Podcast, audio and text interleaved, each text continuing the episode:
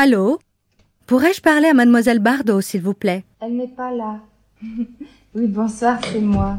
Bonsoir Brigitte, mais je vous entends très mal. Et là, vous m'entendez mieux? Oui, bien. Un documentaire radio. Vous êtes pour ou contre? Pour, à condition qu'on ne me reconnaisse pas. Ça, ça me semble très difficile, mais on peut essayer. Bon, qu'est-ce que vous me proposez? Fermez les yeux. Mhm. Je vais vous raconter.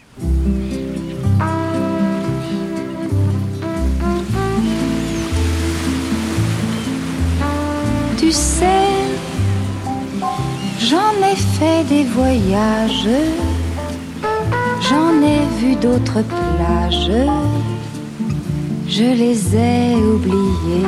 Chère Brigitte, tout le monde vous écrit des lettres et vous répondez à tout le monde, m'avait-on dit. Alors, je l'ai fait. orages, Combien de lettres vous ai-je envoyées Je ne sais plus. Vous ne m'avez jamais répondu. La barbe à la fin, comme vous le dites si bien. Comment faire pour raconter celle que vous étiez, celle que vous êtes devenue, sans vous? Il le faut pourtant. Je ne devrais peut-être pas le faire, mais il le faut. Je vais donc le faire. Il faut dire les mots tant qu'il y en a. Il faut les dire. Il faut raconter. Brigitte Bardot, à nu. Une grande traversée de Simonetta Greggio et Julie Bérécy. Première partie, Sacré bébé. J'arrive pas à imaginer que je suis Brigitte Bardot. J'y pense pas. De temps en temps, euh, je m'en rends compte, j'ai une prise de conscience.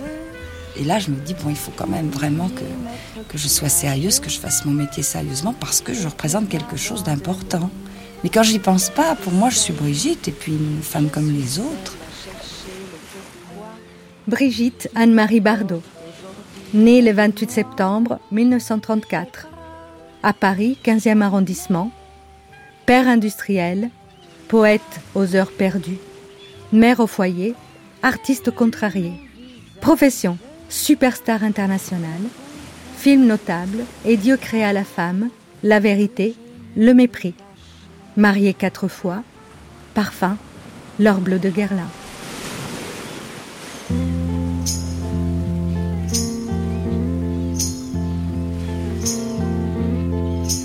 Sometimes I feel so happy.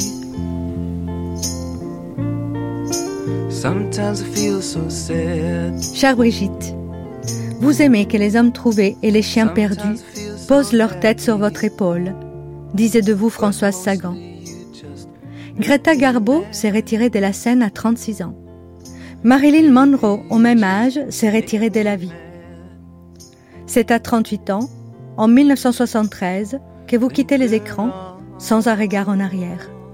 Vous aviez des bikinis rikiki, des mini-shorts en jean et des bottes en couverture de magazine. Vous n'avez pas changé de tenue lorsque vous vous êtes adonné corps et âme à la cause animale.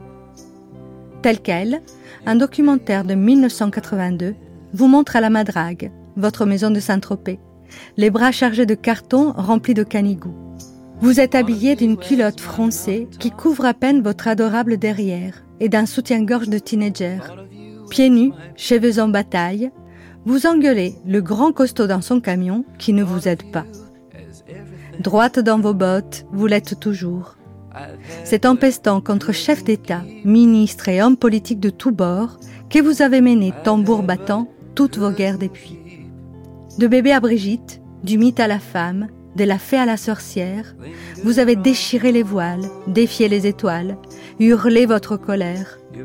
Facho ou entière? Réac ou sincère? Je rêve ou il pleut?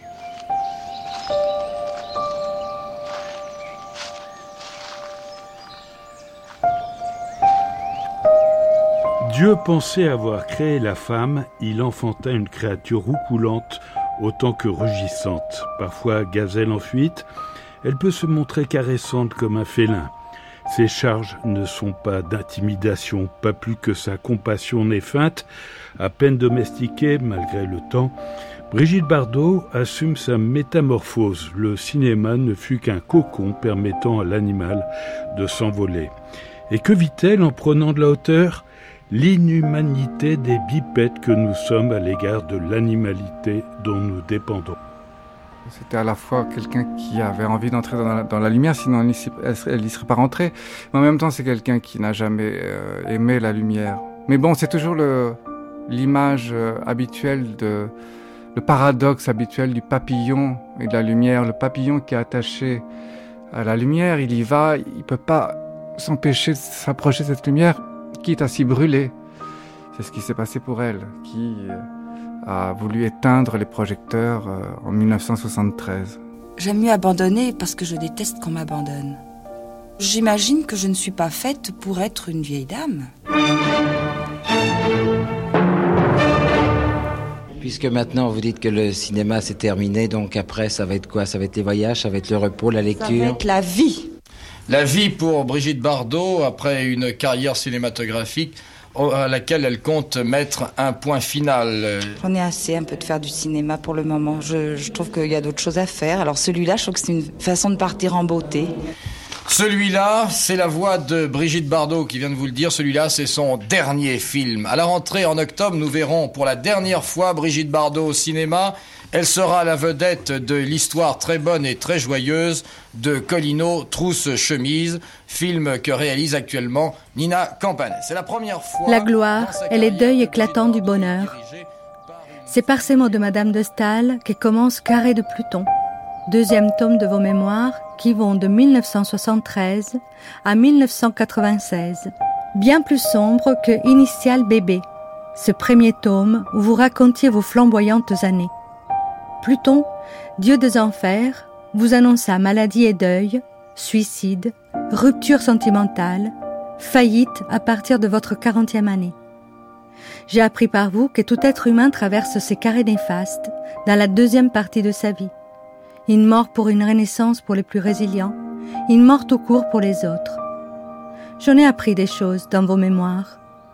On dirait que vous avez passé la moitié de votre vie à la vivre et l'autre à l'écrire une toile tissée si serrée qu'on la dirait cousue pour qu'aucune autre vérité que la vôtre ne s'y glisse.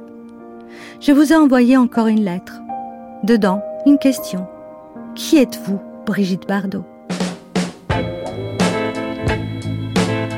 Vous savez, les facettes euh, à 38 ans, on les connaît. Hein Moi, je connais toutes mes facettes de A à Z.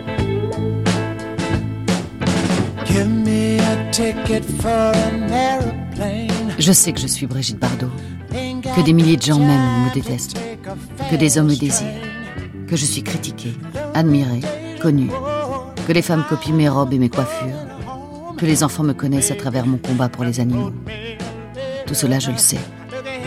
Mais tout cela ne comble en rien ma solitude, ma tristesse, mon besoin d'une épaule, d'une main. Or, toute cette célébrité que je dois assumer avec dignité est parfois pesante pour des épaules fragiles. Je n'ai pas le droit de ne pas être forte, de ne pas être un exemple pour ceux qui me font confiance et qui croient en moi. Mais je suis une femme comme les autres, peut-être plus vulnérable que les autres, parce qu'une cible trop facile, trop exposée à des critiques injustes. Et c'est pourquoi, seule, livrée à moi-même, je suis un peu comme une enfant perdue dans une foule hurlante. Ce soir de novembre 1996, j'écris encore et toujours ces mémoires qui me semblent un cimetière. Alors que le premier tome initial bébé fut un best-seller sans précédent, que j'ai reçu plus de 12 000 lettres, de femmes en général, m'adorant, se substituant à moi, me découvrant telle que j'étais pour de vrai, faisant un peu partie de ma famille, la vraie ne faisant hélas que m'attaquer, s'acharnant en procédure. Pourquoi? Je me le demande. Parce que j'ai dit la vérité. Toute la vérité, rien que la vérité. Ce soir, alors que j'écris des souvenirs d'il y a plus de vingt ans, j'ai le cafard. Je suis seule à Bazoche, il fait froid. Mes chiennes sont là, vieillissantes comme moi. Il y a un feu de bois, dehors il gèle. J'ai chez moi deux poules, une vingtaine de chats et une dizaine de chiennes. Car j'aime être entourée d'animaux qui s'aiment bien malheureusement toute la journée, j'ai entendu les coups de feu des chasseurs. Ça n'a pas arrêté. J'étais cerné par une guerre abominable, celle de la force armée contre la faiblesse nue. J'eus beau hurler avec mes mains en porte-voix, assassin, lâche, enfoiré, dégueulasse. Les tirs redoublaient. Et les rires gras de ces tueurs me narguaient me faisaient mal. Quand on était jeune, je disais, tu te rends compte un peu, il y a Diane Chasseresse avec son arc qui tue les, Diane Chasseresse dans la mythologie, tu vois. Jean-Max Rivière, auteur, compositeur, interprète. Et puis toi, tu te rends compte que dans, dans 200, 300 ans, 400 ans, il y, a, il y a une femme extrêmement belle, qui a été une des plus belles femmes du monde, qui a sauvé les animaux. Est-ce que tu te rends compte de ça? Elle me disait, ouais, non, c'était pas son problème. Son problème, c'était sur le moment pour aller voir absolument tout le, le courage, le courage qu'elle peut avoir. Et moi, je suis étonné que dans les femmes exceptionnelles, on la cite jamais elle fait partie de ces femmes-là, parce que c'est, son combat est absolument, j'allais dire, il est, inhumain. Brigitte Bardot, je ne suis pas sûr qu'elle ait vraiment désiré la célébrité. Ce qu'elle voulait, elle, ce qu'elle dit, c'est elle voulait être elle-même. Laurent Meldorf, psychiatre, psychanalyste. Et donc, elle se sent de plus en plus en désaccord ou en écart avec ce qu'on a fait d'elle. Est-ce qu'elle se sent vraiment? Elle se sent quelqu'un de simple, de modeste, de franc, et ce n'est pas du tout l'image que l'on fait d'elle. Alors, il y a un point qui est fondamental et qui est euh, très amusant d'une certaine façon et qui est très cinématographique, c'est la façon dont elle a arrêté le cinéma. Au moment du, du, euh, tournage du film de Nina Companese, euh, Colino, Trousse Chemise, eh bien, pendant le tournage de ce film, qui sera son dernier film, elle est déguisée en paysanne, bon, elle se balade sur le plateau, et elle voit une petite vieille qui tient une chèvre en laisse. Alors, eh elle, s'approche de la, de la petite vieille, elle caresse la chèvre, et euh, la petite vieille lui demande Mais alors, est-ce que ça sera bientôt fini, euh, le, tournage avec la petite chèvre? Alors, Brigitte Bardot lui demande Mais pourquoi? Ben, Parce que ce week-end, euh, c'est l'anniversaire de mon petit-fils, et puis on doit, on doit faire un méchoui avec. Brigitte Bardot euh, est offusquée, choquée, et elle achète illico, elle achète la chèvre. Et le soir, elle dit euh, Je rentre dans mon hôtel 4 étoiles à Sarlat, et je dis au patron d'hôtel Je vous préviens, la chèvre dort avec moi, sinon je dors dehors avec la chèvre. Bon. Donc là, on voit la dimension évidemment un peu infantile, capricieuse du personnage, mais et bon, elle finit par dormir avec sa chèvre et avec l'idée ce n'est pas possible, il faut sauver les animaux, c'est le déclic, et euh, elle arrête le cinéma à ce moment-là pour défendre, vous le savez bien, la, cause des animaux. Alors l'idée, si vous voulez, du, psychanalyste là-dedans, c'est que dans ce moment un peu clé, là, j'imagine qu'elle s'est d'une certaine façon identifiée à cette chèvre, tenue en laisse par la célébrité, et offerte en méchoui, si vous voulez, cannibalique, dévorée par son public. Je ne sais pas si vous avez vu un documentaire de Jacques Rosier qui s'appelle Paparazzi et qui est sur le tournage du mépris. Et on montre comment, euh, donc sur euh, l'île de Capri, comment euh, il y a toute une série de, journalistes, de photographes comme ça, qui viennent la photographier mais qui n'ont pas le droit. Marian Ben Mansour, philosophe, psychanalyste. Et qui sont obligés d'aller se loger dans différents endroits. Et donc il y a quelque chose comme une traque, hein, comme euh, c'est-à-dire que j'ai l'impression aussi bien en pensant à la première scène du mépris là où elle est en train de, de questionner euh, Michel Piccoli sur euh, les parties de son corps, c'est-à-dire quelles sont les parties du corps que tu aimes. Et comme si effectivement il y avait une espèce de démembrement ou de découpage de son corps, et en même temps comme on découpe un corps après une chasse. Hein. C'est-à-dire que peut-être que d'être à cette époque-là l'image la plus connue, la plus célébrée dans le monde entier, etc. Et d'être l'objet d'une chasse à l'image, ça fait quand même que ça peut un vécu de proie, en tout cas, qui a pu se faire.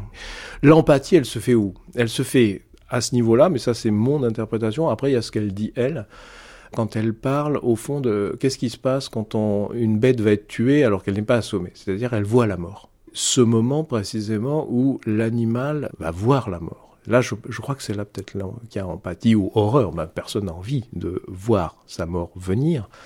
Surtout pas sur le mode de quelqu'un qui va vous tuer, c'est-à-dire euh, avec certitude, c'est-à-dire donc euh, d'être certain d'une passivité.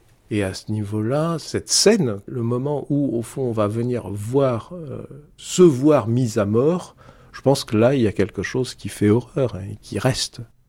Euh, en fait, elle est rentrée dans le monde de la cause animale à travers la situation, mais insupportable, des abattoirs à l'époque. Alain Beaugrain-Dubourg, président de la Ligue des protections des oiseaux. Et par euh, l'intermédiaire d'un jeune garçon qui s'appelait, il est mort aujourd'hui, Jean-Paul Stéger, et qui avait créé le club des jeunes amis des animaux et qui, vers l'âge de 16 ans, s'était fait engager comme apprenti tueur à la Villette pour essayer d'infiltrer, on va dire, un peu comme L214 le fait aujourd'hui avec des vidéos, le monde des abattoirs. Et il avait révélé à Brigitte, qui était superstar à l'époque et qui l'avait écouté, la situation mais terrible. Quand on voit déjà ce qui se passe aujourd'hui, on imagine ce que ça pouvait être il y a un demi-siècle. Et euh, Brigitte avait à cette occasion appelé Pierre Lazareff pour euh, lui proposer d'intervenir dans cinq colonnes à la une. Et c'est probablement la première fois que publiquement elle est apparue pour servir une cause. Avant, elle adorait les animaux, elle s'arrêtait devant euh, une chèvre ou que sais-je, un âne ou autre, ou des chiens, etc. Mais là, vraiment, elle s'est engagée publiquement. Brigitte Bardot, des millions et des millions de téléspectateurs en cette seconde vous voient apparaître au centre de leur écran. Vous avez quelque chose à leur dire, de quoi s'agit-il? Il s'agit des abattoirs, c'est-à-dire de la façon dont on tue les animaux encore à notre époque. Bien sûr, ça n'est pas tout à fait ma place d'être ici ce soir. J'aurais préféré que ce soit quelqu'un d'autre qui me remplace. Mais comme personne n'est là, c'est moi qui suis là pour vous parler de, de cette horreur qui se passe encore actuellement c'est-à-dire que les méthodes d'abattage d'animaux n'ont pas changé depuis le Moyen Âge. Exactement, qu'est-ce qui se passe comme au Moyen Âge, Brigitte? Les animaux sont égorgés, c'est-à-dire que les petits animaux, les veaux, les moutons et les chèvres, sont égorgés vivants. On leur coupe la gorge et le sang s'écoule, entraînant la mort. Ça dure quelquefois 3, 4 ou 5 minutes. Et pendant ces 3, 4 ou 5 minutes, la bête est vivante et souffre. Vous ne trouvez pas étrange que vous, Brigitte Bardot, vous vous occupiez de ces problèmes? Je trouve surtout étrange que personne d'autre ne s'en occupe.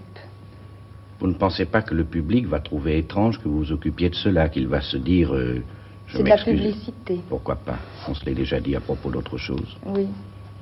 Vous savez, je pense que je suis peut-être une des rares personnes au monde qui n'ait pas besoin de publicité. Vais prendre votre chaudron. Oui, et elle mange tout, non euh, je, bah, je le fais, moi, souvent. Ah bon bah, Je vais vous laisser le faire si ça vous fait plaisir. Oh, bah oui, bah, que, ça, nous, ça, que ça fait plaisir. On en arrière. Hein. Ah bah oui, bon, je prépare, vas-y.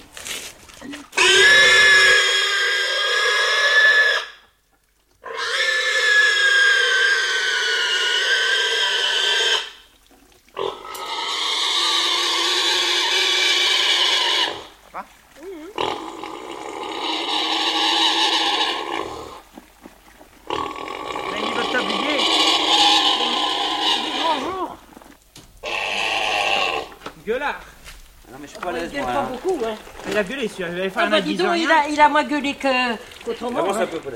Hein Allez, fais un. 5 minutes. Je suis pas très à l'aise parce que moi je glisse là. Hein. Alors, les animaux, euh, d'abord, elles s'identifient sans doute à euh, la dimension de bête traquée, qui a besoin de retrouver une liberté naturelle. Et puis, par ailleurs, il y a quelque chose dans euh, l'amour des animaux, un amour total et désintéressé. Alors, euh, ça fait penser justement à ce qu'elle dit de son besoin d'aimer et d'être aimé.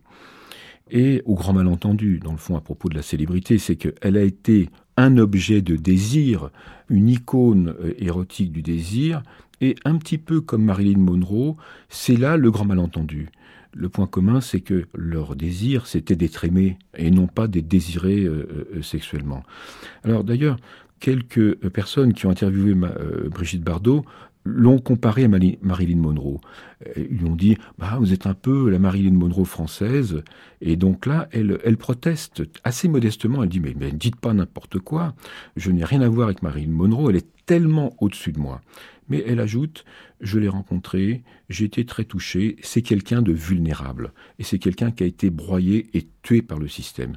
Donc, dans le fond, elle a compris, Brigitte Bardot, qu'en arrêtant le cinéma comme ça, à 38 ans, au sommet de sa gloire, elle a sauvé sa peau. Marguerite Yourcenar, la grande dame des lettres, inoubliable auteur des mémoires d'Adrien, fut celle par qui l'affaire des bébés phoques éclata. Elle vous alerta un 24 février 1968, alors que vous étiez en pleine gloire, quelques années avant que vous ne songiez à quitter le cinéma. Madame, admirant comme je le fais l'intérêt que vous avez montré pour tout ce qui concerne la protection des animaux, j'ai prié la direction de l'œuvre d'assistance aux animaux d'abattoir de me donner votre adresse et prends sur moi de vous envoyer toute une documentation sur un état de choses que vous connaissez d'ailleurs peut-être déjà. L'horrible massacre annuel des phoques dans les eaux canadiennes et surtout la mise à mort atrocement cruelle des jeunes phoques. J'ose donc vous demander un geste. Que ce soit simplement une lettre de plus au Premier ministre du Canada, soit une protestation à la télévision contre l'emploi de ces tragiques peaux de phoque. J'appartiens au groupe qui croit, comme la Fédération mondiale pour la protection des animaux, que le résultat désiré ne sera vraiment obtenu que par le boycott de la fourrure des phoques. C'est là que l'opinion des femmes joue un rôle immense. Je termine en m'excusant de cette longue lettre et en vous remerciant encore de ce que vous avez fait pour la cause humanitaire. Il est merveilleux que la beauté et la grâce soient en même temps la bonté. Certains problèmes sont perçus plutôt par des esprits plus rapides ou des cœurs plus profonds. Marguerite Yourcenar. Marguerite Yourcenar était végétarienne comme moi. Elle disait qu'elle ne voulait pas digérer l'agonie. Une belle phrase dont je me suis souvent servie. Elle était fascinée par mon combat contre la cruauté envers les animaux. Elle m'a rendu visite un soir à la Madrague. Je me souviens qu'il pleuvait. C'était le début de l'hiver. J'étais seule à l'époque, devant mon feu de bois avec mes chiens. Elle est arrivée, trempée, et je l'ai séchée devant la cheminée. On a bu du champagne, on a parlé des heures toutes les deux. Je lui ai dit que ses mémoires d'Adrien étaient trop compliquées pour moi, que je ne me sentais pas le courage de les lire. Elle m'a envoyé par la suite plein d'autres livres que j'ai adorés. Je n'en reviens toujours pas qu'une telle femme soit venue jusqu'à moi. La deuxième euh, grande rencontre entre Brigitte, les animaux et le grand public, ça a été effectivement son combat sur la banquise.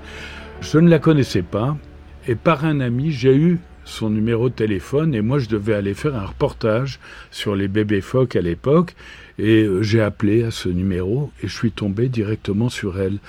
Et moi j'ai été sidéré, parler à Brigitte Bardot et elle a été mais tout à fait adorable et charmante. Et en fait, elle me connaissait par mes émissions, et moi j'étais quand même assez ému, et euh, je lui ai demandé si elle accepterait une interview. Et très spontanément, elle m'a dit Ok, Alain, ben on se retrouve sur la banquise au Canada. J'étais tellement content que j'ai raccroché en oubliant finalement que la banquise était assez vaste, que j'avais ni lieu précis ni date. Et voilà, et j'ai pas osé la rappeler parce que je sais qu'elle aimait pas trop les journalistes. Je me suis dit C'est déjà pas mal, on verra avec l'avenir. Et je suis parti là-bas. Et il s'est passé un truc incroyable, c'est que euh, on était à Blanc-Sablon, un petit village qui était euh, perdu dans les glaces, et en fait le gouvernement canadien québécois avait bloqué toute capacité d'accès. On n'avait pas le droit d'avoir des hélicoptères, on n'avait plus d'essence et tout pour témoigner sur la banquise du massacre des bébés phoques. Si bien que vous aviez euh, peut-être une cinquantaine de journalistes qui étaient venus du monde entier pour filmer cette situation et avoir le témoignage de Brigitte Bardot. Et en fait, ils se sont retrouvés coincés dans ce petit village. Et peu à peu, faute de pouvoir dire et écrire quoi que ce soit, ils s'en sont pris à Brigitte Bardot. Et moi, j'ai été le témoin de ça. Ça a été d'une violence. Elle est devenue finalement l'otage de reportages euh, qui n'ont pas pu être réalisés et donc, euh, c'est Brigitte qui a payé. Ça a été évidemment, euh, il y a d'autres causes que les bébés phoques. Euh, est-ce que vous pensez au chômage ici au Québec, que sais-je encore? Et Brigitte qui avait horreur de, des déplacements déjà, de la foule, de la presse, etc., elle a été extrêmement meurtrie ils étaient vraiment d'une méchanceté, ils avaient la plume violente et tout, elle méritait pas ça. Alors, en retour, elle, elle se battait. Elle n'hésitait pas à choisir des mots également violents, provocateurs, mais euh, c'était, elle parlait avec son ses tripes davantage qu'avec sa raison. Et euh, on peut la, comprendre. Eh oui, pauvre bébé. Décidément, sa bonne volonté n'est pas récompensée. Elle a beau se démener, s'agiter, braver le froid et la neige, rien n'y fait. Une fois de plus, sa campagne pour sauver les bébés phoques tourne à l'échec. Elle songe à regagner Paris, ulcérée par le mauvais accueil de ces Canadiens qui sont des rustres, incomprise et déçue de ne pas avoir rencontré Pierre Elliott Trudeau, le Premier ministre, qui a déjà assez de problèmes comme ça avec sa femme, il faut bien le dire. Quel pays? Pensez donc. Alors qu'en France, M. Ansker, le ministre de la Qualité de la Vie, M. Mitran, ont soutenu moralement son action, alors que le président de la République a décidé d'interdire l'importation des pots de phoque en France. Pourtant, bébé, cette fois, s'est déplacé. Un exploit lorsqu'on sait que l'an dernier, lors d'une première tentative, elle n'avait pas dépassé Londres, l'Angleterre, malade déjà à l'idée de ce qui pouvait l'attendre. Cette fois, équipée, en bottes à poils longs et en combinaison kaki, elle s'est risquée dans l'aventure. Elle devait survoler les zones de chasse en hélicoptère, mais voilà, le pilote ne l'a même pas attendu. On ne respecte plus les stars, que voulez-vous.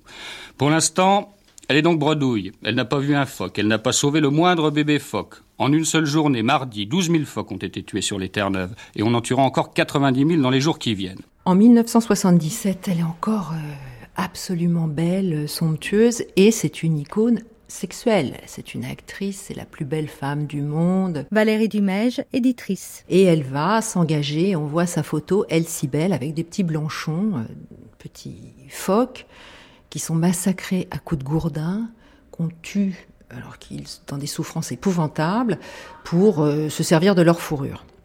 Elle est révoltée euh, par cette situation et part là-bas pour défendre euh, ces animaux. Et elle va bien sûr bah, être l'objet d'un lynchage médiatique. Qu'est-ce qu'on comprend? Alors on va pas faire de morale rétrospective, j'ai horreur de ça.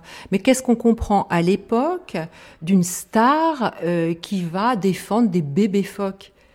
Son propos va bien sûr être pris, enfin par une grande majorité des gens, comme euh, peut-être un caprice, peut-être un hockey, peut-être euh, une exhibition euh, pleurnicharde. Elle ne va pas du tout être comprise. Ceci dit, elle va en souffrir énormément. Elle va craindre, dit-elle, pour sa vie. Elle va être lynchée. Mais ça va pas l'empêcher de continuer parce qu'elle va obtenir via Giscard puis Chirac l'interdiction du port en Europe de, de, ces fourrures et de l'importation de ces fourrures. Donc, de cette douleur, elle va faire acte. Et quel acte? Elle obtiendra l'interdiction.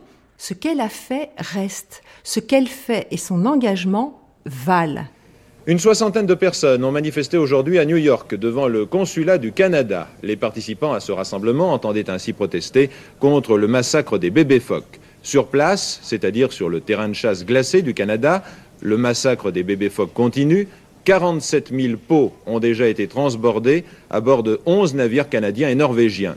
Trois associations internationales de protection de la nature sont représentées sur place pour tenter de faire quelque chose. Brigitte Bardot était allée appuyer personnellement cette action. Brigitte Bardot est rentrée ce matin à Paris, à la fois épuisée par son voyage et très déçue. C'est ce qu'elle a confié à Christian Brincourt.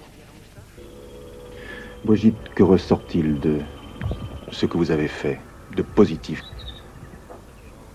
De positif? C'est que je suis en règle avec moi-même, que j'aurais jamais pu faire plus. J'ai fait tout ce que je pouvais faire. Ça, c'est déjà très positif.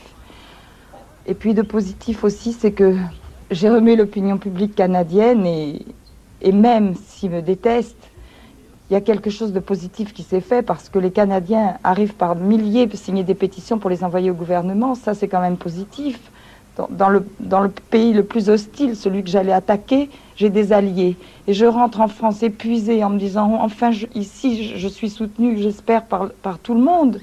Je sais que le public me soutient, mais enfin, je comprends pas, je comprends pas que la, que la presse française adopte une telle attitude à mon égard. Je trouve ça injuste et triste.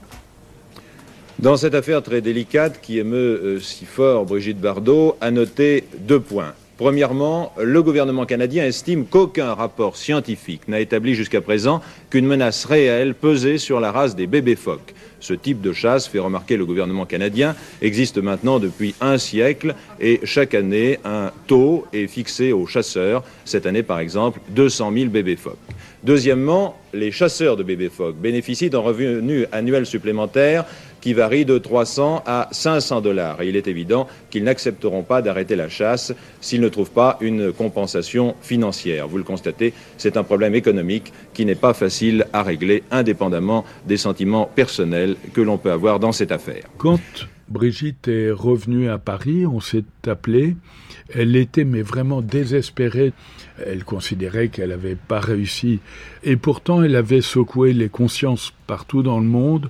Des gens commençaient à d'abord découvrir l'affaire.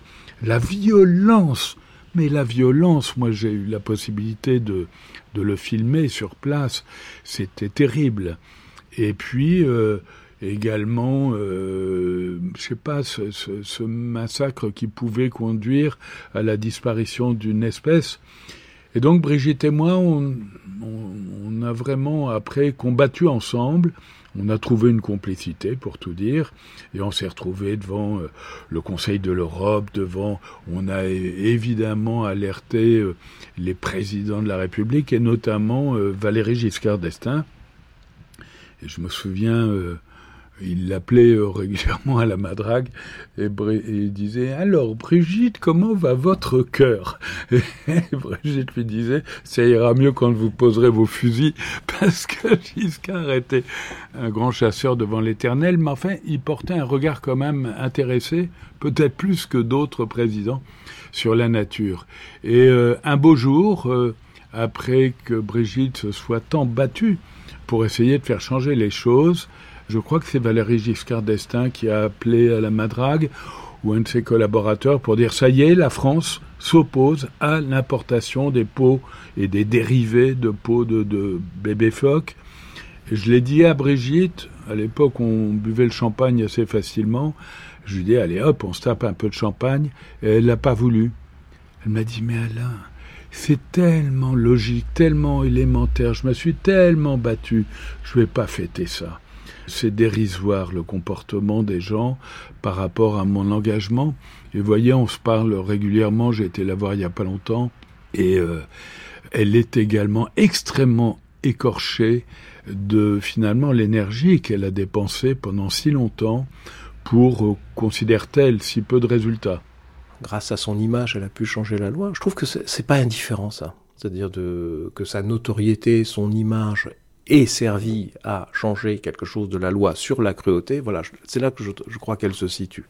Et après, avec euh, ce fond d'exclusion, c'est-à-dire euh, le fait que euh, il y a, malgré son image, malgré la loi, c'est une interprétation hein, que je suis en train de euh, qui n'a de valeur que au moment où je vous parle. Malgré son image, malgré la loi, les êtres humains et en France, on continue à pratiquer des mises à mort sanglantes d'animaux. Et ça, c'est insupportable. Et ça, c'est quelque chose qui finalement est l'objet d'une répétition de discours et en même temps d'une sorte, manifestement d'une amertume, parce que on sent quand même de l'amertume dans ce qui est dit ou de du dépit ou je ne sais pas, mais il y a quelque chose qui n'a pas marché. Donc il y a eu une interdiction officieuse, il y a un ordre qui est passé aux douanes françaises et je sais qu'au mois d'août, il y a eu euh, trois conteneurs contenant des bébés phoques, des pots de bébés phoques qui venaient de Norvège, qui étaient euh, il y avait des destinataires en France, et ces containers ont été saisis à la douane et les destinataires ont une très forte amende. Parce que maintenant, en France, en principe, si, en réalité, si la loi, qui n'en est pas une en fin de compte, mais qui est un décret officieux, est appliquée, il ne devrait plus rentrer de peau de béfoc en France. C'est déjà, bon, toute petite, petite, petite, petite C'est un victoire. résultat, c'est Et un très résultat modestement, positif. très, très modestement, l'hiver dernier, euh, un jour.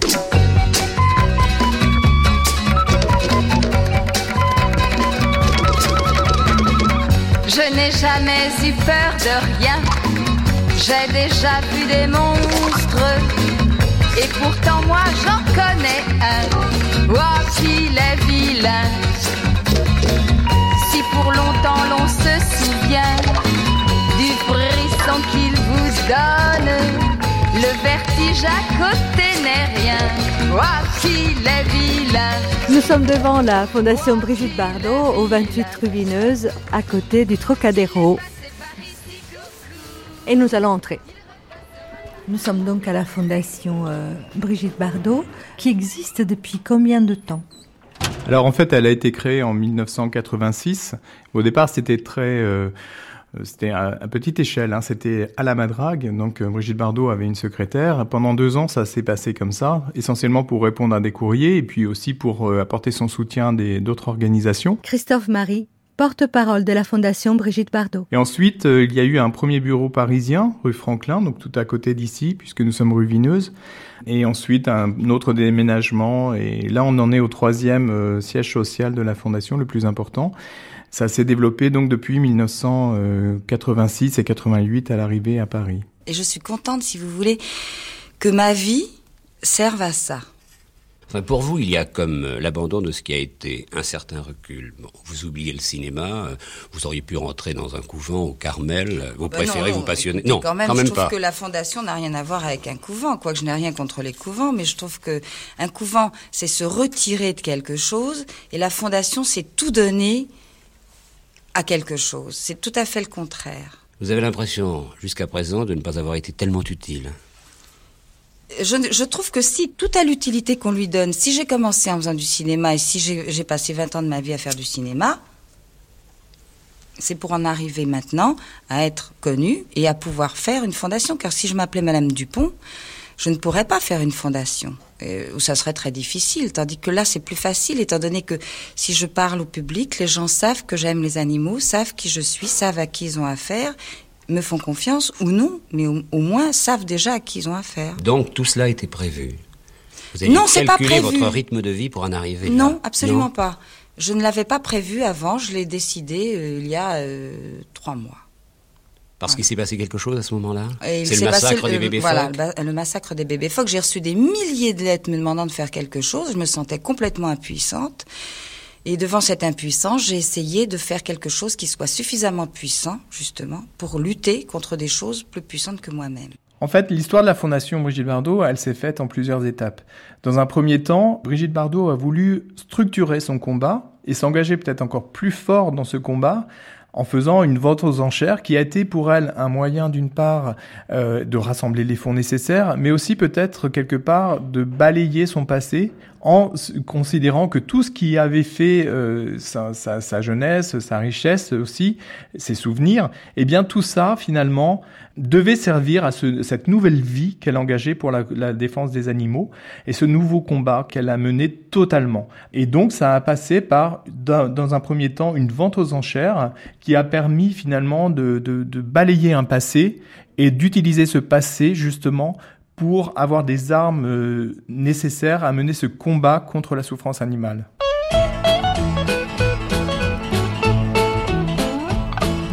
Ce soir, ce soir, je te préviens, on déménage. Ce soir, ce soir, on déménage tous les étages. On va commencer par déplacer le grand canapé blanc. C'était le 17 juin 1987. J'appris donc ce jour-là qu'une fondation, au vrai sens du mot, ne pouvait être créée qu'avec un fonds de 3 millions de francs. Comment allais-je faire? Je ne gagnais plus rien et mon compte en banque atteignait à peine 3 millions de francs. Alors je commençais à faire l'inventaire des objets, des bijoux, des meubles, des bibelots, des costumes de films ayant une certaine valeur. Puis j'appelai maître Maurice Reims, le célèbre commissaire-priseur que j'avais connu avec une terre. Il vint chez moi avec un certain dégoût. C'est vrai que je n'avais que peu d'objets de valeur. Mais mon violon d'armand sur cuivre, mes originaux de Léonore Fini, mes dessins de Carzou, de Follon, ma mallette à maquillage de cinéma frappée de mes initiales bébé, ma robe de mariée d'avec Vadim, celle que m'avait offerte Paco Rabanne tout en bouton, celle du boulevard du Rhum, celle de la femme et le pantin, plus le joli coffret plein de tiroirs secrets dans lequel je mettais mes bijoux de pacotille, cela n'était pas rien. Et le diamant que je m'étais acheté en 1958 sur les conseils de maman, un diamant pur et dur, et puis celui que Günther m'avait récemment offert, une forme marquise sublime d'une pureté limpide qui faisait au moins 15 carats, puis le buste de Marianne, le premier sorti en 1969. Tout cet attirail, qui était la base de ma vie, allait être vendu pour la création de cette fondation à laquelle je tenais plus que tout au monde.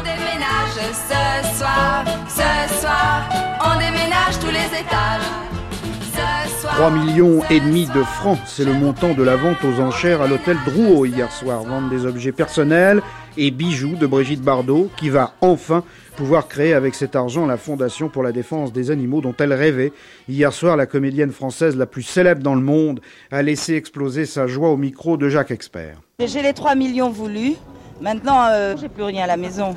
Moi, ça me fait pas mal au cœur de voir ces choses qui vous appartiennent de partir comme Moi, ça. ça me fait plaisir parce que je me dis que chaque ob- objet vendu, c'est la vie d'un animal qui sera sauvé. Donc vous n'avez pas une page ce soir? Si, mais j'en ouvre une autre, une autre plus belle et plus grande et pleine d'espoir. La fondation, elle existe ce soir. Maintenant, euh, elle va se mettre en marche et elle commencera en septembre. Vous allez faire quoi exactement dans cette fondation alors? Dire, j'ai du boulot, hein. Vous êtes merveilleux, vous, parce que c'est grâce à vous. Je suis heureuse.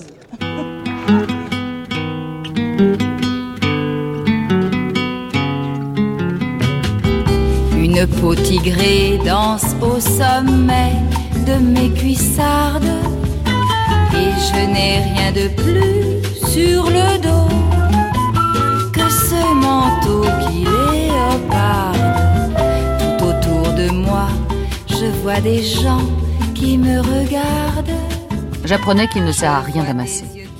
Il importe d'avoir l'essentiel, mais le superflu est inutile. On s'en va à moitié nu dans son cercueil. Tout le reste n'est que poudre aux yeux. Rien n'appartient à personne. On n'est propriétaire de rien dans la vie, si ce n'est de sa propre existence et de son propre corps, et encore.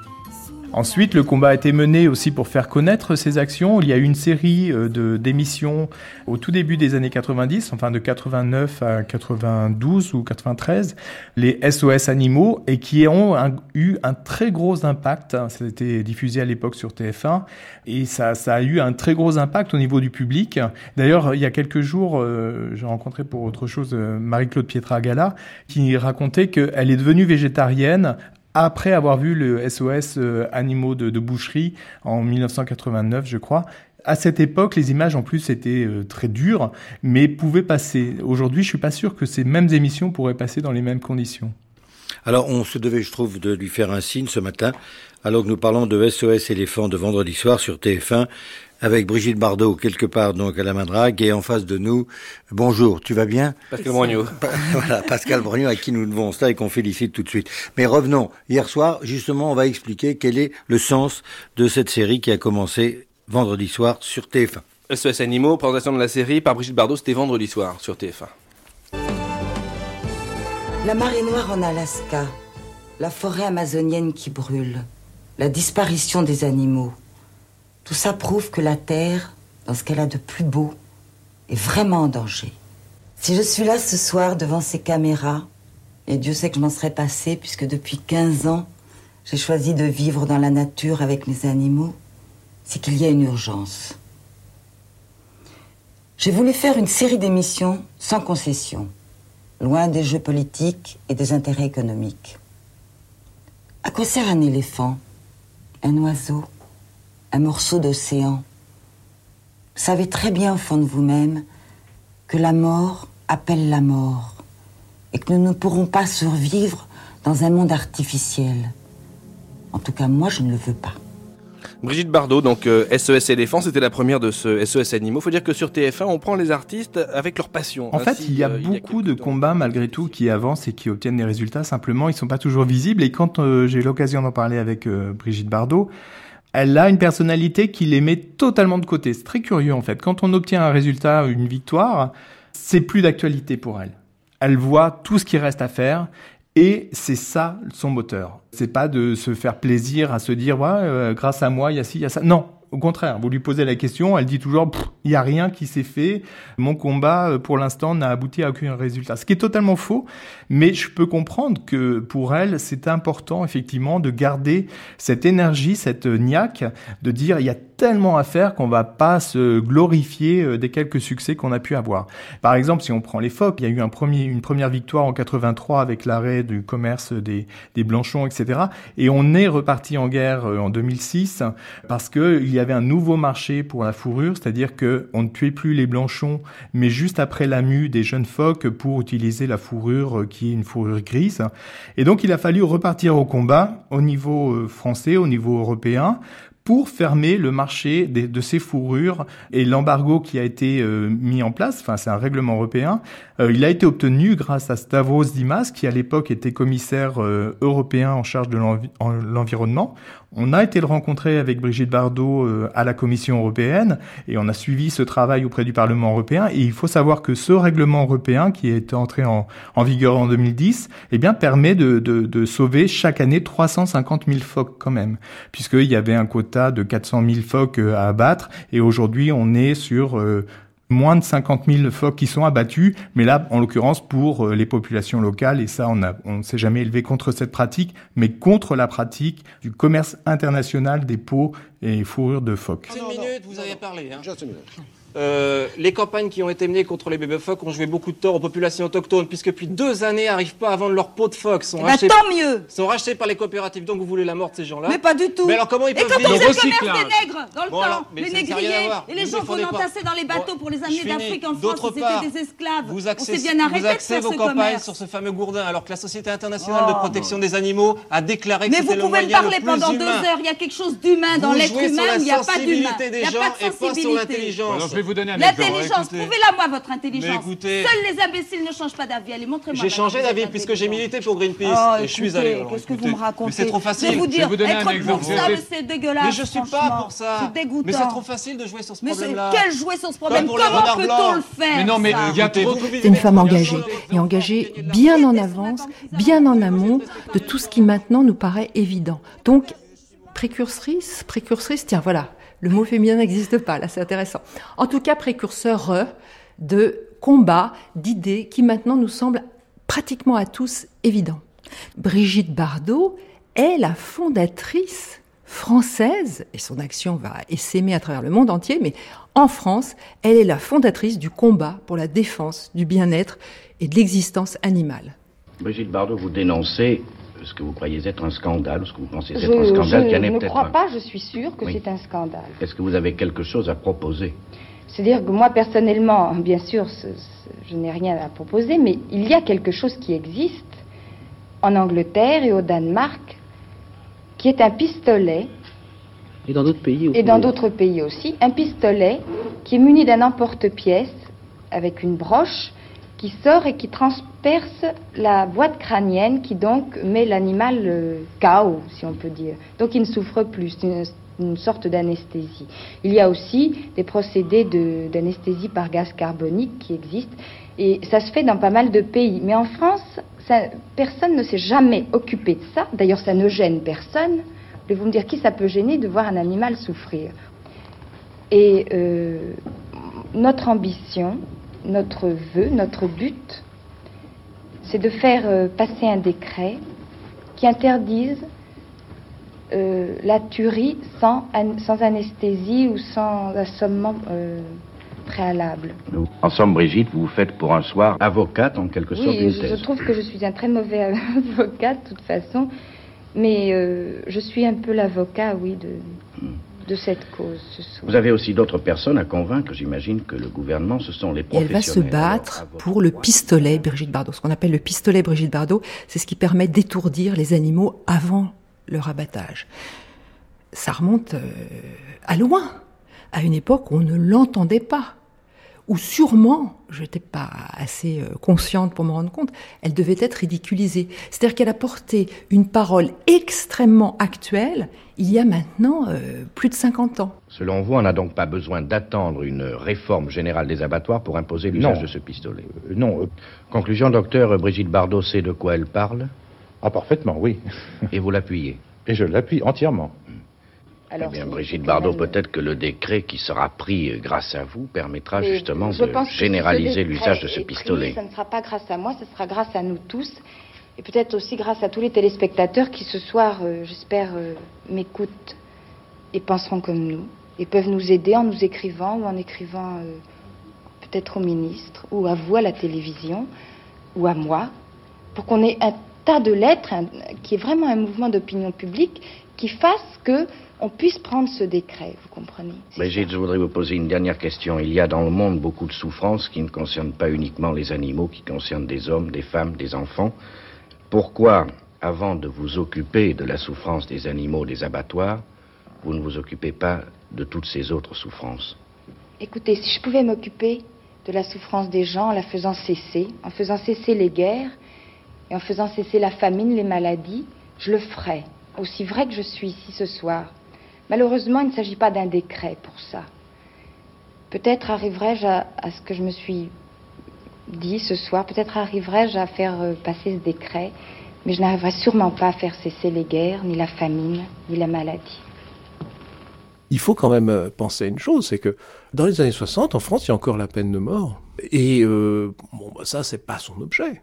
Dans les années 60, on est encore, euh, il y a encore la guerre d'Algérie, euh, il y a encore effectivement, euh, ça me fait penser entre parenthèses que la guerre d'Algérie a instrumentalisé l'idée du félaga égorgeur aussi, hein, donc de l'ennemi égorgeur, donc qui a une prégnance dans le paysage imaginaire français.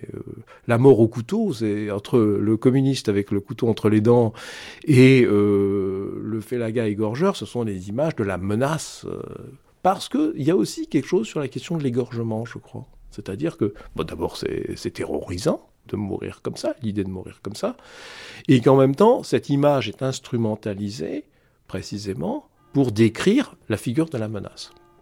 Bon, mais euh, la cause de Brigitte Bardot dans ces années-là, c'est le choix de la souffrance animale alors qu'il y a des dimensions politiques qui sont évidentes ailleurs. On peut se demander pourquoi animal Parce que l'animal peut-être n'est pas politique. Hum, alors, je ne sais pas quels ont été ses engagements politiques plus précis par ailleurs. Je crois qu'elle aimait bien le général de Gaulle. voilà. Disons que sa lutte pour la cause animale a toujours été pris euh, avec une certaine euh, complaisance parce qu'on aimait bien Brigitte Bardot dans, l'opinion publique française. Mais est-ce qu'elle a été prise au sérieux euh, politiquement? Non. C'est-à-dire c'était quelque chose d'un côté de la politique à l'heure actuelle, euh, la cause animale devient une question politique à part entière. Donc on a, on a changé de, paradigme, hein, il me semble. Vous savez, c'est Lamartine qui dit on n'a pas deux cœurs, l'un pour l'animal, l'autre pour l'homme. On a un cœur ou on n'en a pas. Et c'est vrai pour Brigitte, même si elle affiche son cœur euh, qui bat plus fortement, semble-t-il, à l'égard de l'animal.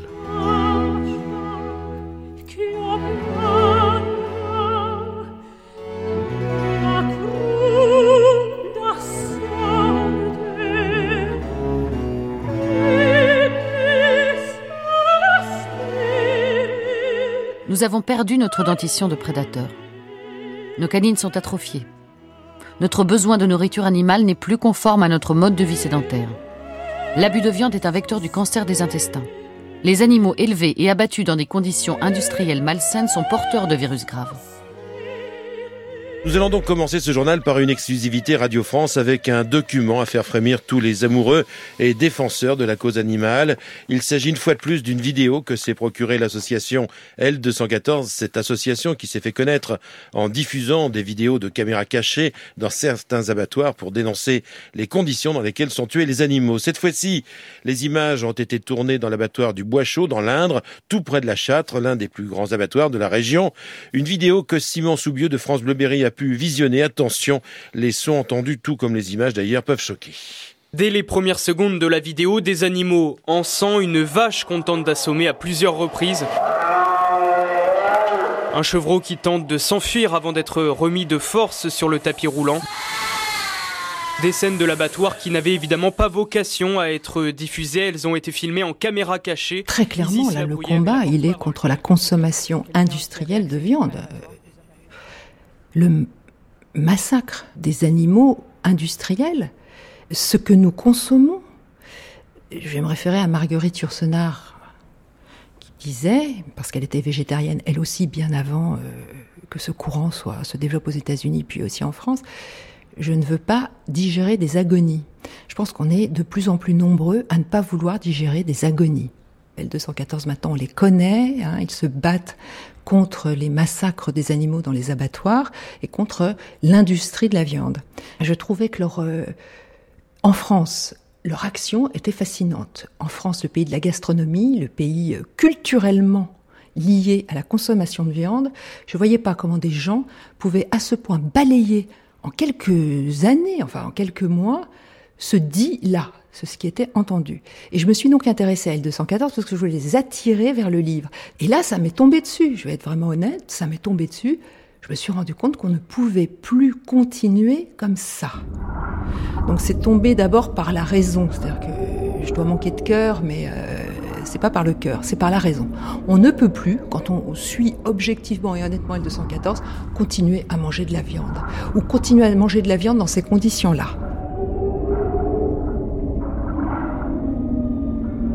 L'association L214 tire son nom de l'article L214.1 du Code rural de la pêche maritime, dans lequel les animaux sont pour la première fois désignés comme êtres sensibles dans le droit français.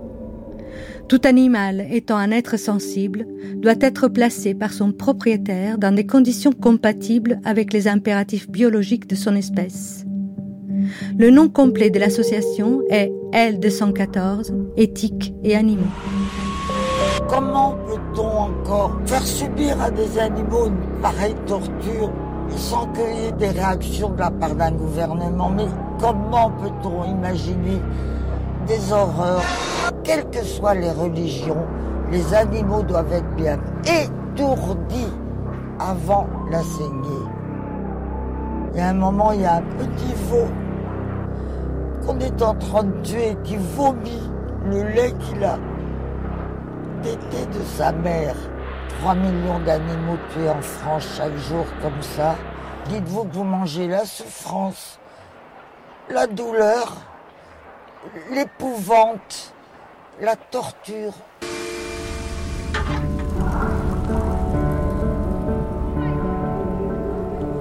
À ceux qui les nourrissent, ils infligeront une mort barbare dans les tortures. Une fois répus de nourriture, les hommes voudront assouvir leur désir d'infliger la mort, l'affliction, le tourment, la terreur et le bannissement à toute chose vivante. À cause de leur superbe, ils voudront s'élever vers le ciel, mais les poids excessifs de leurs membres les retiendra en bas. Rien ne subsistera sur terre, ou sous terre, ou dans les eaux, qui ne soit poursuivi ou molesté ou détruit, et ce qui est dans un pays sera emporté dans un autre et leurs propres corps deviendront la sépulture et le conduit de tous les corps vivants qu'ils ont tués. Ô terre, que tardes-tu à t'ouvrir et à les engouffrer dans les profondes crevasses de tes grands abîmes et de tes cavernes, et ne plus montrer à la face des cieux un monstre aussi sauvage et implacable. Le jour viendra où le fait de tuer un animal sera condamné au même titre que celui de tuer un humain. Léonard de Vinci vers 1490 dans ses carnets. De l'extérieur, on a souvent l'impression que le combat de votre fondation se limite à la lutte contre l'abandon des animaux de compagnie. Des trucs de mémère à son chien-chien, comme vous le dites, Madame Bardot. Car en raillerie, vous n'êtes jamais la dernière. Mais ce n'est qu'une infime partie de l'action de la Fondation, qui se bat notamment contre la captivité des animaux sauvages dans les cirques et les zoos, l'hypophagie, la fourrure, les expérimentations animales, les abus de chasse, les combats d'animaux tels que la corrida ou les combats de coqs, les massacres des phoques, la chasse à la baleine, le braconnage, les conditions de transport épouvantables des animaux de boucherie. Alors en fait, dans, dans, les actions euh, qui sont menées par la Fondation Brigitte Bardot et qui sont pas toujours très connues, il y a énormément de sauvetage d'animaux, y compris sauvages. Et j'ai l'exemple euh, en mémoire notamment de l'hippopotame Tonga, qui était un hippopotame qui était exploité dans un cirque Zavata, donc qui vivait comme les autres animaux dans des cages, euh, enfin dans des camions cages.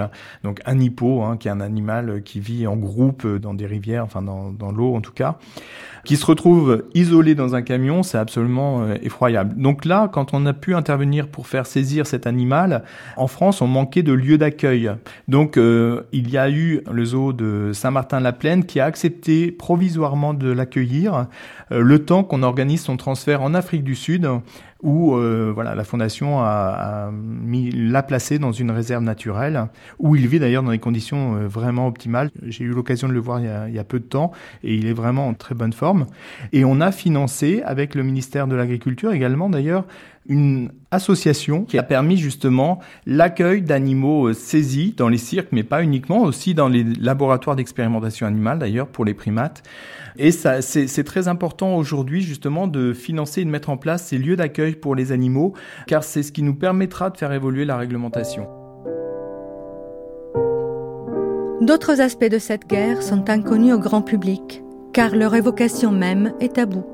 Pourtant, un décret précis serait les bienvenus contre la zoophilie. Eh bien, en fait, on a obtenu euh, que les actes zoophiles, ça peut paraître assez aberrant, mais soient condamnés en France comme d'autres actes de cruauté. Ça fait une dizaine d'années seulement. Hein. Jusqu'à présent, il n'y avait pas de condamnation. D'ailleurs, au niveau européen, il y a peu de pays qui euh, légifèrent sur la question. Donc, euh, on souhaite maintenant passer à une autre étape, pouvoir aussi encadrer et interdire la diffusion de vidéos d'actes zoophiles, donc où les animaux sont, sont victimes là en l'occurrence.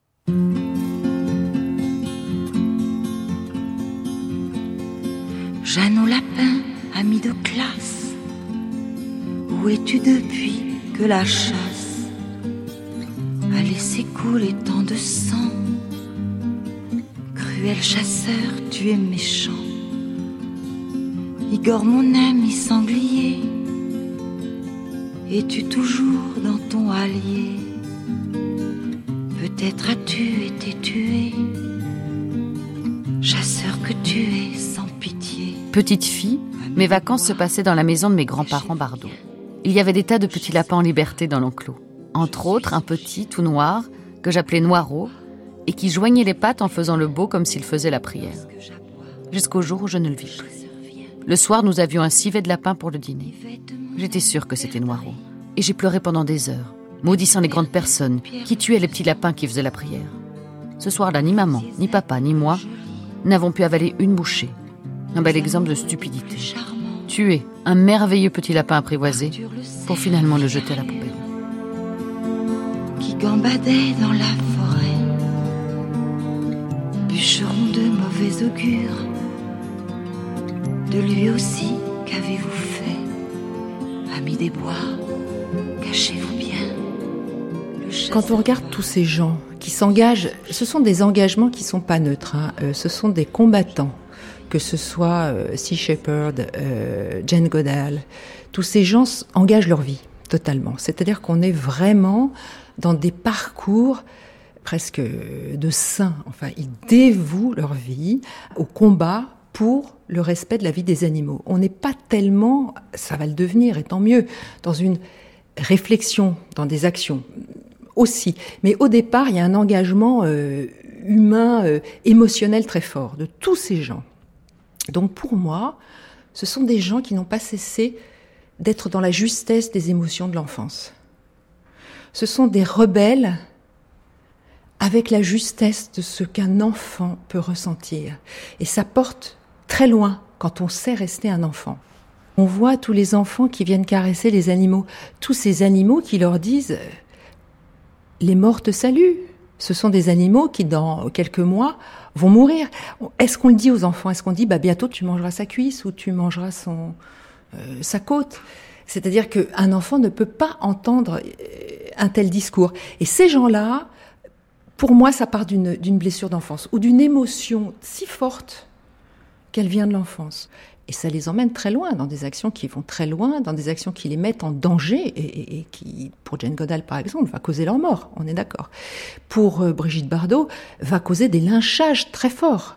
Elle va être ridiculisée, elle va être... On est dans un parcours, alors euh, moi qui suis une laïque, je dis quand même de sanctification. On se sacrifie pour quelque chose de plus grand que soi, pour la vie, pour le vivant. Alors, elle, elle a toujours réagi avec les tripes. Et on s'est échangé deux choses qui nous sont propres, me semble-t-il, dans notre parcours. Moi, j'ai donné à Brigitte la capacité, elle n'a pas toujours suivi, mais quand même, de regarder les dossiers avec plus de, rigueur et de distance pour être plus efficace, pour trouver les mots qui conviennent afin euh, d'agir. Et puis elle, elle m'a donné ce qu'elle a de plus fort en elle, c'est la capacité d'indignation et d'émotion.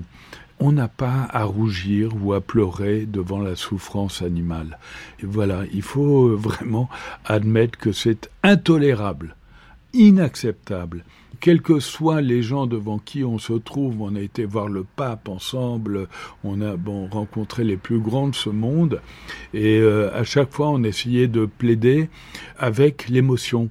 L'émotion n'est pas une maladie honteuse, je crois que c'est une énergie indispensable pour porter la raison. Et l'inverse n'est pas vrai. La raison ne génère pas d'émotion. Et donc euh, Brigitte parle avec euh, ses tripes et euh, ça l'a sûrement un peu desservi. Il n'y a pas de doute. Si elle avait été avec euh, moins de violence sur les propos, peut-être que euh, on l'aurait écouté euh, davantage, je pense, parce qu'il y a beaucoup de d'élus, de politiques qui au fond l'ont mal pris. Hein, il faut bien, bien dire les choses. Alors avec le temps, ils effacent et puis ils voient que Brigitte leur survit, si j'ose dire. Alors les dérapages de Brigitte Bardot, je ne suis pas là pour l'affirmer, je ne puis que le constater, sont nombreux. C'est-à-dire qu'au nom d'une émotion, on peut construire beaucoup de choses et elle l'a fait et c'est documenté et sa fondation le prouve et ses engagements multiples le prouvent aussi. Mais au nom de l'émotion, on dérape. C'est-à-dire qu'on euh, juge, qu'on maltraite euh, les humains dans ce qu'ils sont. Et là, le discours, pour moi, euh, me semble brouillé. Même si dans les actes, on l'est et qu'on fait et qu'on engage des choses qui sont extrêmement puissantes et extrêmement respectables. D'où la question, est-on ce qu'on fait ou est-on ce qu'on dit? Et dans le cas de Brigitte Bardot, je choisis la carte, on est absolument ce qu'on fait. Tu sais que ça te va mal de dire des mots vulgaires? Ah, Ça me va mal. Écoute. Trop du cul. Putain. Putain. Merde. Nom de Dieu. Trou du cul. Putain. Merde. Nom de Dieu. Dérapage. Synonyme. Glissement. Chute. Avalanche. Dégringolade. Déluge. Effondrement. Chère Brigitte, vos conneries xénophobes, vous vous excusez du bout des lèvres, un mea culpa rendrait tout de même plus digne l'indignité. Là, vous butez. Vous êtes grave, bébé. Nom de Dieu.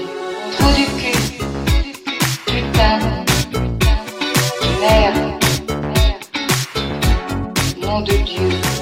Vous n'avez pas besoin de vendre les peaux, l'huile, la graisse et les pénis de phoque en, en poudre pour faire des aphrodisiaques dans les pays asiatiques. Si bande plus, bande plus, et merde Mais on va pas continuer à faire un, génocide animalier comme ça pour faire bander les Chinois. Merde Hein Au moins qu'on rigole un peu là-dessus parce que ça, fait du bien. ça fait du bien. Bon voilà. Voilà, voilà ce que j'avais à vous dire. Oui?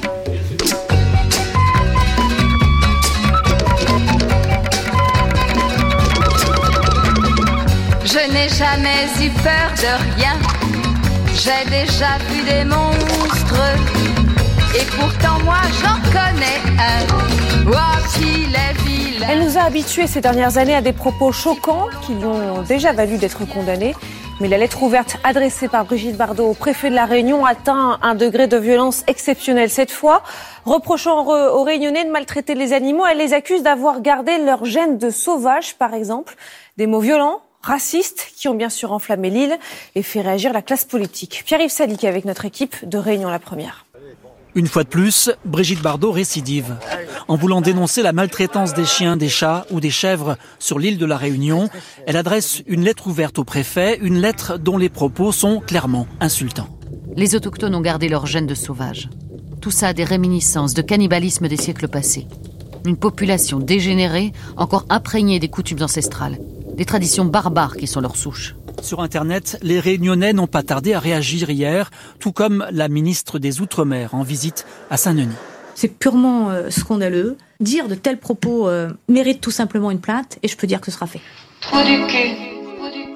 En avril 96, Brigitte Bardot avait lancé un cri de colère dans le Figaro contre les abattages de moutons à l'occasion des fêtes musulmanes. Elle s'était notamment insurgée contre, je cite, l'envahissement de la France par une surpopulation étrangère à laquelle nous faisons allégeance. Fin de citation. Elle avait été relaxée en janvier par le tribunal correctionnel. Aujourd'hui, elle a été condamnée en appel pour provocation à la haine et la discrimination raciale. Elle devra payer 10 000 francs d'amende et publier à ses frais l'arrêt de la cour d'appel dans le Figaro. Je suis contre l'islamisation de la France. Cette allégeance obligatoire et cette soumission forcée me dégoûtent.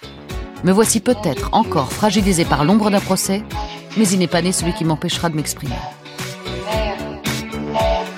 Brigitte Bardot à nouveau condamnée pour des propos racistes sur la fête musulmane de l'Aïd el-Kébir. Le 17 octobre dernier, elle avait déclaré dans le journal présent On égorge femmes et enfants, nos moines, nos fonctionnaires, nos touristes et nos moutons. On nous égorgera un jour et nous l'aurons bien mérité. Et Brigitte Bardot a ajouté La France musulmane avec une Marianne maghrébine, pourquoi pas, au point où on en est. Eh bien, le tribunal a estimé qu'il s'agissait de provocation à la haine raciale. Bébé est condamné à 20 000 francs d'amende et le jugement devra être publié à ses frais dans plusieurs journaux, dont le quotidien présent proche de l'extrême droite. Ce qui est important, c'est ce que je dis et pas à qui je le dis. Et Présent m'a posé des questions euh, concernant l'abattage rituel, chose contre laquelle je me bats depuis des années.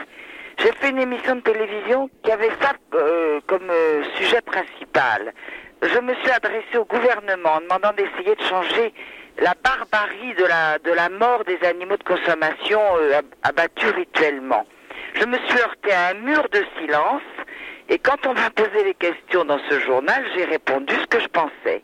Mais vous savez que c'est un journal d'extrême droite mais ça m'est complètement égal que ce soit d'extrême droite, d'extrême gauche, du centre ou du milieu. Ou... Oui, vous ajoutez quand même qu'il est, il est scandaleux que le gouvernement accepte euh, ces sacrifices puisque ça favorise le développement de la religion musulmane en mais, France. Euh, ce qui est, oui, je trouve que c'est scandaleux étant donné que les animaux maintenant euh, ont tout pour qu'on ne les fasse pas souffrir au moment de l'abattage, que tout doit évoluer dans la vie.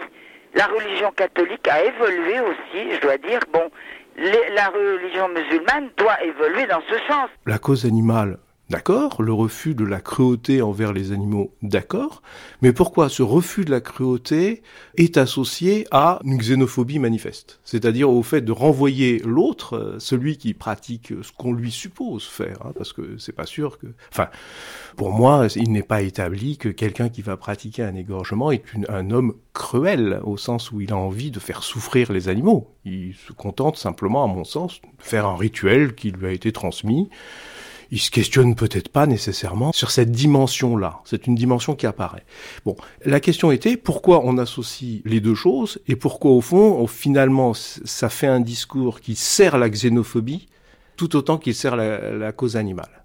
Et donc il s'agissait de montrer en fait que ce discours était piégé. Voilà, il était piégé et il était totalement pris, si on peut dire, dans euh, la question euh, du rejet de l'autre, du rejet de l'étranger, du rejet de la différence, et pas simplement dans la, protection animale. Et c'est cette ligne-là qui se répète, euh, si on peut dire, dans les discours de Brigitte Bardot. Je ne connais ni la haine ni la vengeance, mais la révolte, a rétorqué l'actrice à ses détracteurs hier. Mais elle a malgré tout tenu à affirmer sa fierté d'être française et catholique, avant de menacer l'assistance de quitter la France. Et toute la question, c'est la question de la cruauté. La question de la cruauté, c'est euh, cruor en latin, c'est le sang, et euh, ça donne aussi bien euh, cru, la viande crue, que le crudélitaire ou la crudelitas, c'est-à-dire l'homme cruel, c'est-à-dire la capacité de celui qui aime faire souffrir. Or, est-ce que, parce que le sang coule, on aime faire souffrir? On a imaginairement on a cette équivalence, mais c'est pas sûr que dans les faits ça soit ça. Et au fond, euh, comme d'un point de vue imaginaire, c'est tellement facile d'associer celui qui fait couler le sang euh, à celui qui est cruel, à celui qui est méchant, à celui qui aime faire souffrir. Donc, on peut utiliser cette image à d'autres fins que la défense de la cause animale, mais à des fins qui sont politiques. Parce que toute la question, si on veut éliminer la cruauté, on veut ne plus être cruel, est-ce que ça n'est pas cruel? Est-ce qu est-ce que c'est pas revenir à une cruauté beaucoup plus grande que de vouloir évacuer la cruauté? C'est-à-dire que ce qu'on voit, c'est qu'un discours euh, qui veut des pratiques non cruelles à l'égard des animaux est un discours de cruauté politique, par exemple. C'est-à-dire, euh, euh, il faut évacuer, si on peut dire, ces pratiques étrangères sur notre sol et il faut chasser l'étranger de notre sol. Parce que il y a quand même ça dans son discours aussi. C'est-à-dire que notre pays est quand même envahi de plus en plus, enfin, par ces pratiques-là. Ça, il me semble que en filigrane, ça revient. Aujourd'hui, si vous voulez, Brigitte Bardot vieillissante est beaucoup critiquée, beaucoup raillée. Alors non seulement raillée au sujet des animaux, mais au sujet de ses idées euh, euh, xénophobes, disons. Alors, pourquoi est-elle euh, à ce point dans son franc-parler xénophobe? Ben, D'une part parce que en quittant la célébrité, bon, ben, ma foi, elle redevient Brigitte Bardot, fille qui a grandi dans une éducation catholique traditionnelle et, sans doute avec des idées euh, réactionnaires, mais aussi on peut penser quand même que ces années d'intrusion et de, viol de son intimité l'ont rendu quand même très défendu par tout ce qui peut être une menace de l'extérieur. Dans le fond, l'idée c'est que elle ferme ses volets, elle tire ses rideaux, elle se replie sur elle-même et eh ben, il faut aussi tout fermer, y compris les frontières. Stop aux intrusions, disons, euh, de tous ordres. On peut imaginer quelque chose comme ça dans son, euh, dans son évolution psychologique. On est gouverné par des lâches, des soumis, des sans-couilles, que je ne comprends pas pourquoi on laisse faire des choses pareilles. Voilà, on se laisse envahir par des populations qui n'ont rien à voir avec nous et qui sont d'une extrême... Euh, violence, euh, cruauté, très dangereux, très dangereux. Qu'est-ce qui l'autorise finalement à parler? C'est qu'elle est à la fois française, enracinée dans la France. Son père et son grand-père participaient aux deux guerres, c'est-à-dire aux deux grandes boucheries. Et elle est à la fois une richesse française, et elle est en même temps aussi une image de la France, puisqu'elle a fini en Marianne, en statue dans les mairies. Donc c'est à ce titre-là, et au fond que il y a quelque chose. Est-ce que c'est la question de bon sang ne saurait mentir, c'est-à-dire que le bon sang français ne saurait mentir, ou est-ce que finalement, même par rapport euh, à quelque chose de proprement français, il a fallu qu'elle lutte, parce que je ne suis pas sûr que sur un plan historique, euh, chez les Français de France, pour le dire comme ça, euh, l'idée de la mise à mort sanglante d'animaux, du sang, etc., n'est pas été tout à fait valorisée. C'est-à-dire que c'est elle qui arrive à produire cette inflexion. Si on se souvient de ce que dit Barthes dans Mythologie euh, sur le vin, enfin Mendès France le lait, c'est-à-dire donc euh, Mendès France celui qui impose le lait dans les écoles euh, dans les années 50, c'est bien évidemment, il est juif, il n'est pas vraiment français. Le français c'est le vin. Hein, et du vin au sang, il y a quelque chose comme ça qui est intéressant au niveau de l'imaginaire. Bon. Et elle arrive finalement à inverser ça, c'est-à-dire que celui qui fait verser le sang finalement, n'est pas français. Celui qui fait verser le sang, c'est l'ennemi. Retrouvant là, effectivement, les, un peu les paroles de la Marseillaise, euh, il y a des étrangers qui viennent égorger euh, nos compagnes et nos fils et nos enfants. Parce que le sang, c'est aussi la filiation, hein, c'est-à-dire euh, où se situe, si on peut dire, le sang français. Qu'est-ce que c'est que le sang français? On touche à quelque chose de son imaginaire à elle. Je pense qu'elle est suffisamment à part au sens positif du terme aussi, hein. c'est-à-dire elle arrive quand même à échapper aux catégorisations. Le terme dégénéré qui est utilisé, euh, lui appartient pleinement au discours d'extrême droite. Il est très très très suspect. Il y a tout un discours sur l'idée que des peuples qui produisent ce type de comportement ne peuvent être qu'une race abattardie ou une race qui n'est plus complètement elle-même. Ça, c'est bon, insoutenable. On est dans le pur discours d'extrême droite des années 40, euh, même qui a été un peu évacué, si on peut dire, euh, du discours euh, officiel d'une extrême droite. C'est un discours plus qui est jamais tenu que, euh, si on peut dire, dans les vestiaires. Elle a en effet été condamnée à plusieurs reprises pour des injures raciales. Marie-Dominique Lelièvre, biographe. Ces mots malheureux qu'elle a pu avoir, notamment à l'égard des musulmans était toujours réservée à l'Aïd el-Kébir, en fait, à la façon dont les moutons euh, sont égorgés.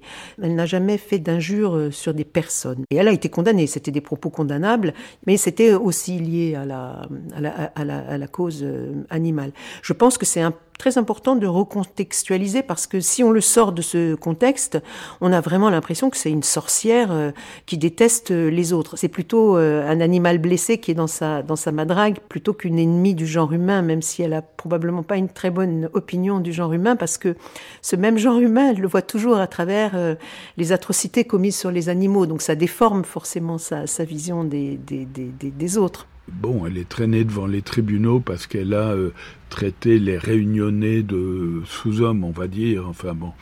Et euh, je lui ai dit, bon, euh, tu desserres ta cause. et en même temps, elle me dit, mais Alain, ça fait 30 ans que j'ai rencontré tous les secrétaires d'État des territoires d'outre-mer. Je leur ai parlé, ils m'ont tous promis. Et qu'est-ce que je vois? Qu'on continue de capturer des pauvres chiens errants qui servent vivants d'appât pour attraper des requins. Non mais on est dans quel monde?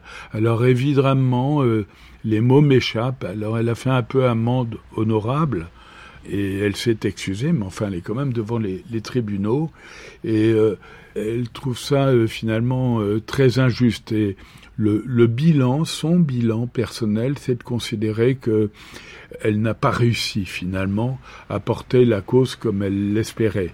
je pense qu'elle se trompe. Elle a fait un travail admirable. Elle a secoué les consciences. Et moi qui ai fait le, vraiment le tour du monde, j'ai été frappé de voir l'image de Brigitte Bardot dans le monde entier, encore aujourd'hui, c'est incroyable. Elle fait partie de ces personnages qui survivent. Et si elle a une vie parfois sulfureuse, des relations politiques qui le sont tout autant, tout le monde lui pardonne tout.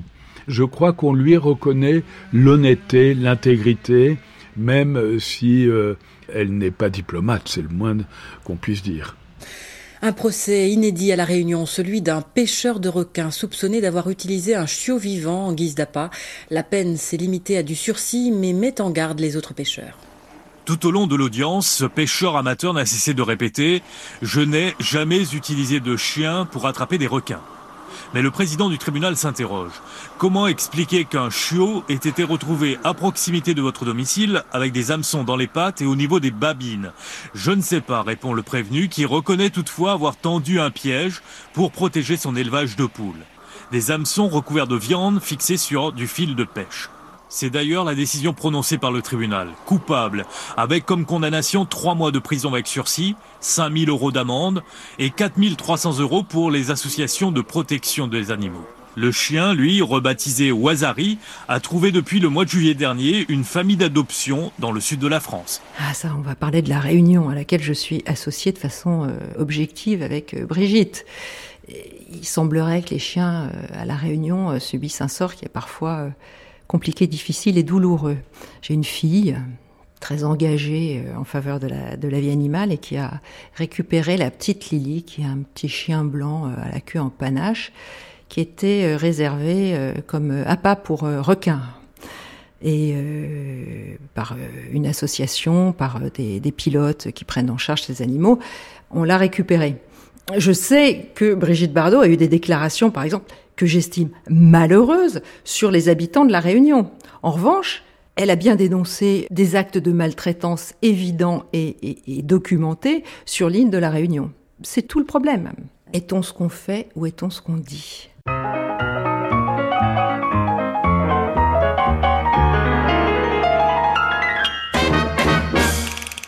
Je fais n'importe quoi, je voudrais que tout le monde fasse comme moi, même si c'est pas comme il faut. C'est rigolo, c'est rigolo, c'est rigolo, c'est rigolo. Si je vais chez des amis qui ne sont pas de mon avis, je pleure, j'éclate en sanglots, c'est rigolo. Voyant qu'ils prennent pitié, je casse un cendrier et je grimpe au rideau criant c'est rigolo. Prends des tartes à la crème que je coiffe en diadème sur la tête du monsieur qui s'écrit sauf qu'il peut. Pour terminer la soirée, je mets le feu à l'immeuble entier et je me sauve incognito. C'est rigolo.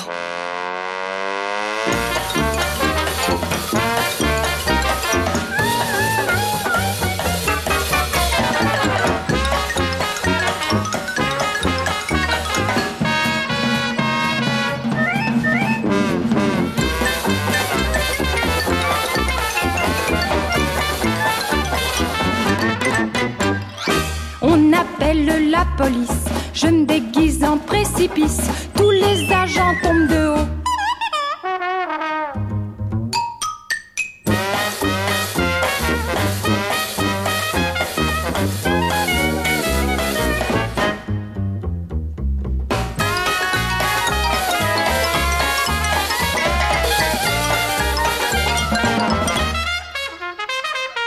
Vous devez vous demander qui m'a pris de vous chanter un aussi joli morceau, c'est rigolo. 8h14. Michel Thibault, le chasseur irascible qui a tué un artisan maçon de 48 ans samedi après-midi à La Valette dans le Var a été écroué hier pour homicide volontaire. La victime était seulement coupable d'avoir voulu s'opposer à une partie de chasse sur sa propriété. Cette affaire relance le débat sur la chasse. Madame Huguette Bouchardot annonce qu'une politique audacieuse sera prochainement mise en œuvre. Le ministre de l'Environnement a confié à un député une mission pour réformer le droit de chasse. Il serait notamment question de modifier la loi Verdeil, un texte de 1964 qui retire aux petits propriétaires la possibilité d'interdire la chasse chez eux, et cela dans 28 départements. De son côté, Brigitte Bardot réclame une réforme fondamentale de la chasse. Elle dénonce une législation disparate qui multiplie les risques. De plus, elle estime que la chasse dans un pays comme la France aujourd'hui est anachronique je pose le problème, un problème crucial. Il y a 48 millions de non-chasseurs et 1 800 000 chasseurs qui, eux, imposent leurs lois et ne respectent pas la loi du reste parce que les lois de, chasse font qu'on n'a pas le droit de chasser à moins de 150 mètres des habitations et tout ça. Bon, là, c'était pas le cas. Ils étaient carrément rentrés chez ce monsieur. Bon, il y a quelques années, bon, même au Moyen Âge, la chasse avait une raison d'être. Les hommes partaient chasser. D'abord, il y avait d'immenses territoires réservés aux animaux, et ensuite, bon, euh, ils allaient chasser aussi quelquefois pour se nourrir. Ne me dites pas que, en voyant toutes les boutiques euh, qui regorgent de, de, de bouffe partout en France, on n'est pas dans un pays sous-développé. Bon, on n'a qu'à aller s'acheter euh, si les gens veulent de la viande, ils vont s'acheter de la viande. Ou bon, on n'a pas besoin d'aller chasser pour se nourrir, surtout chasser des animaux. Je vous dis qu'ils viennent de poulailler. C'est insensé.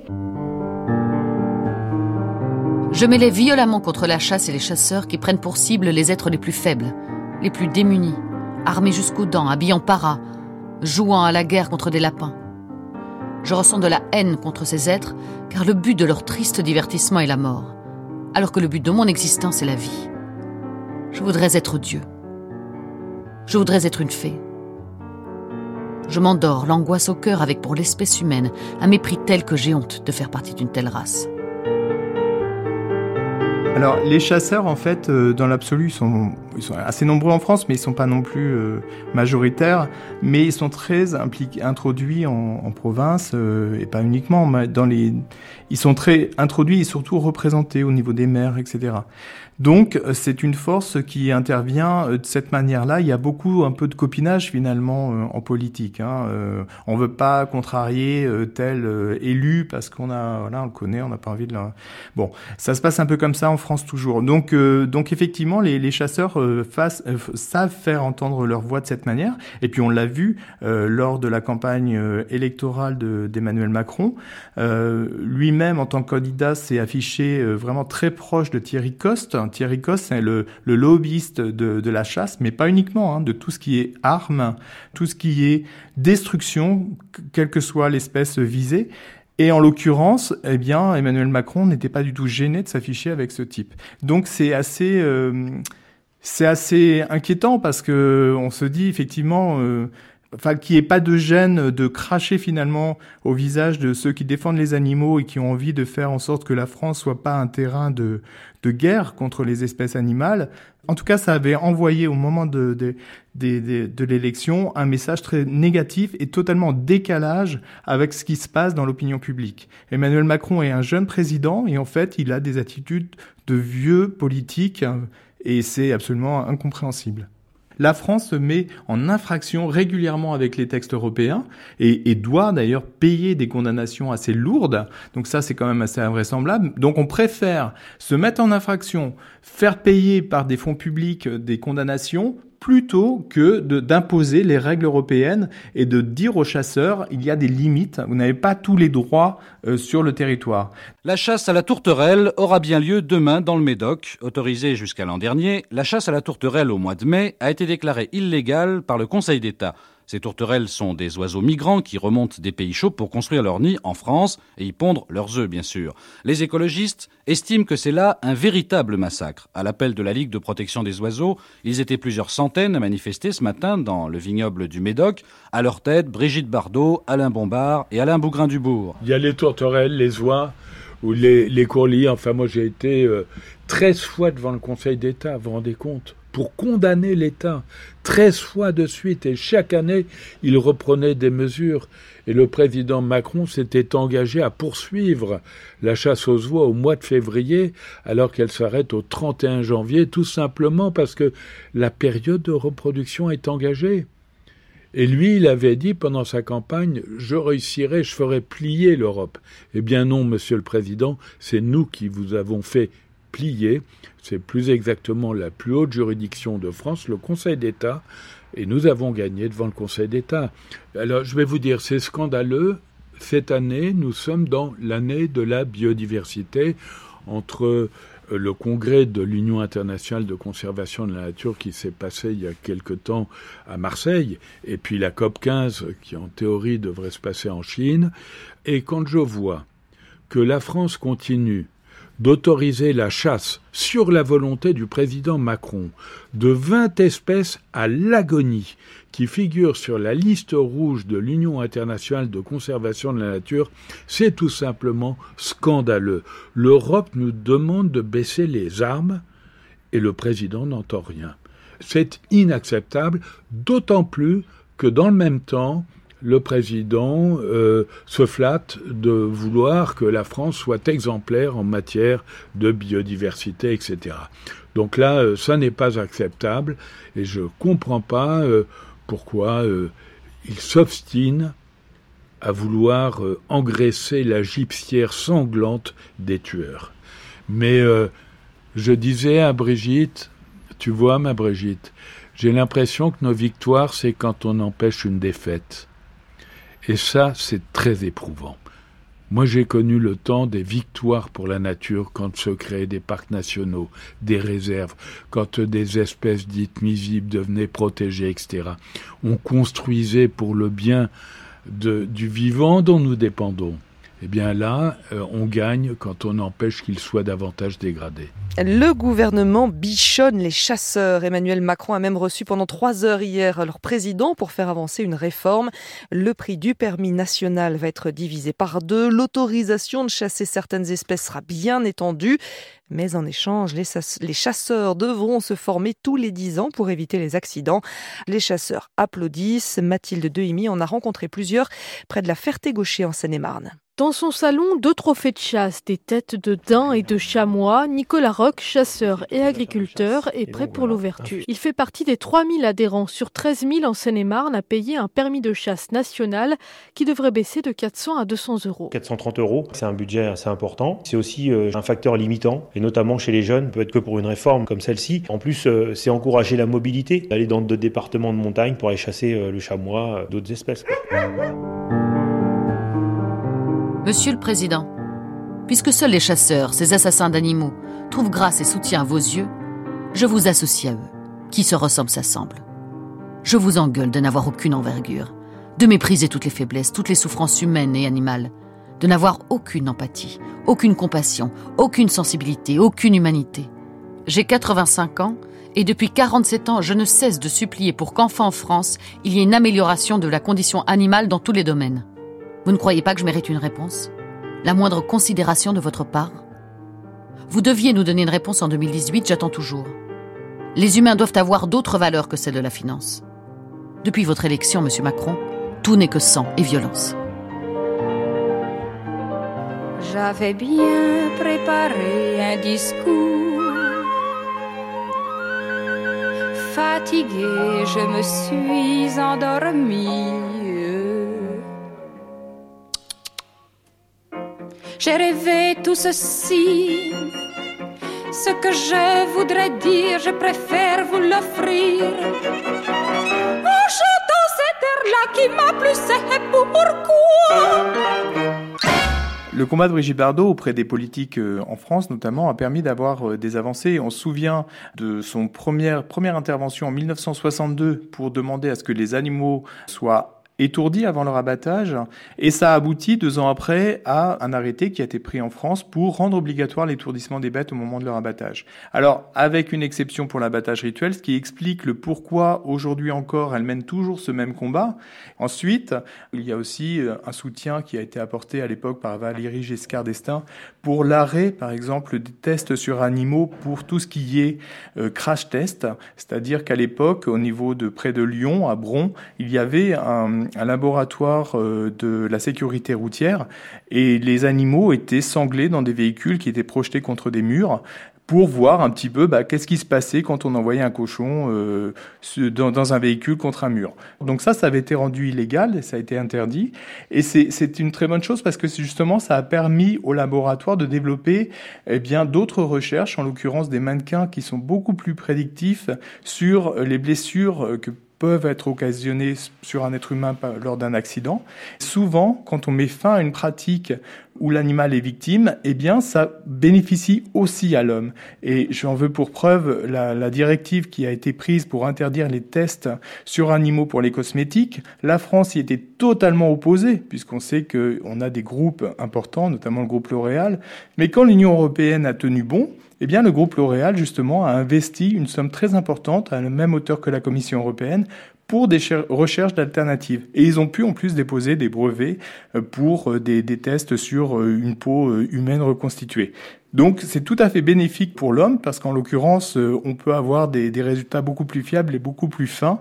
Et il faut arrêter d'utiliser des animaux qui ne nous renseignent absolument pas sur comment va réagir l'homme par rapport à telle ou telle euh, molécules, etc.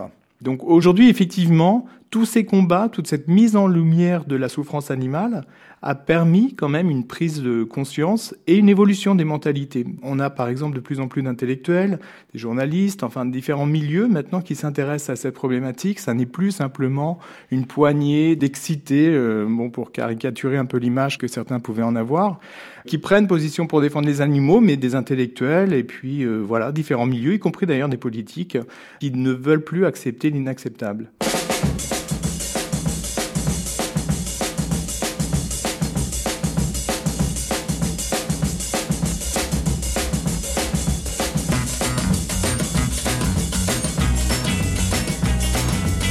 Sans cesse me fait des promesses que tu ne tiens pas. Toi qui inventes des phrases méchantes pour te moquer de moi. Ne souris pas, prends garde à toi, crois-moi la prochaine fois. Attention, yeah, yeah, yeah, yeah, ça pourrait changer. Toi qui espères me mettre en colère pour des rien du tout. Toi qui m'agaces avec des grimaces en guise de mots doux. Ne souris pas, prends garde à toi, prends-moi la prochaine fois. Attention, yeah, yeah, yeah, yeah, ça pourrait changer. Chère Brigitte, vous avez été reçue au Palais de l'Élysée en novembre 1967. En vous accueillant alors que vous êtes vêtue d'un pantalon et d'une veste à Brandebourg, le général de Gaulle vous lance chic, un militaire. Lors de la campagne présidentielle de 1974, vous arborez les t-shirts des partisans du candidat de centre droit, Valéry Giscard d'Estaing. C'est le dernier président qui trouve grâce à vos yeux. Vous critiquez tous ses successeurs, François Mitterrand, que vous pouviez pourtant facilement approcher par votre productrice Christine Gouzerenal, sœur de son épouse Danielle. Jacques Chirac, qui vous appelait sa petite biche et qui vous a déçu, pire, trahi. Nicolas Sarkozy, à qui vous reprochez de ne pas avoir tenu ses engagements sur les halal et l'égorgement à vif. Vous en voulez à François Hollande pour rien et à Emmanuel Macron pour tout. Marié en 1992 à Bernard Dormal, conseiller de Jean-Marie Le Pen, vous vous déclarez de droite mais pas Front National, dont vous critiquez beaucoup de positions, notamment celle sur la restriction à l'IVG.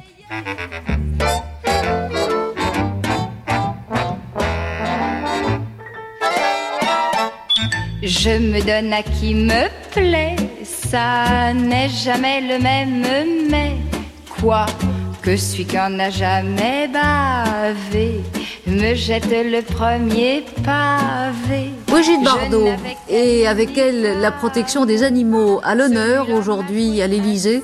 Le président Mitterrand a reçu à déjeuner la fougueuse championne de la protection animale. Le président aime beaucoup les animaux, a déclaré Bébé, et il a beaucoup parlé des siens, même de ses ânes, a-t-elle révélé à l'issue du déjeuner.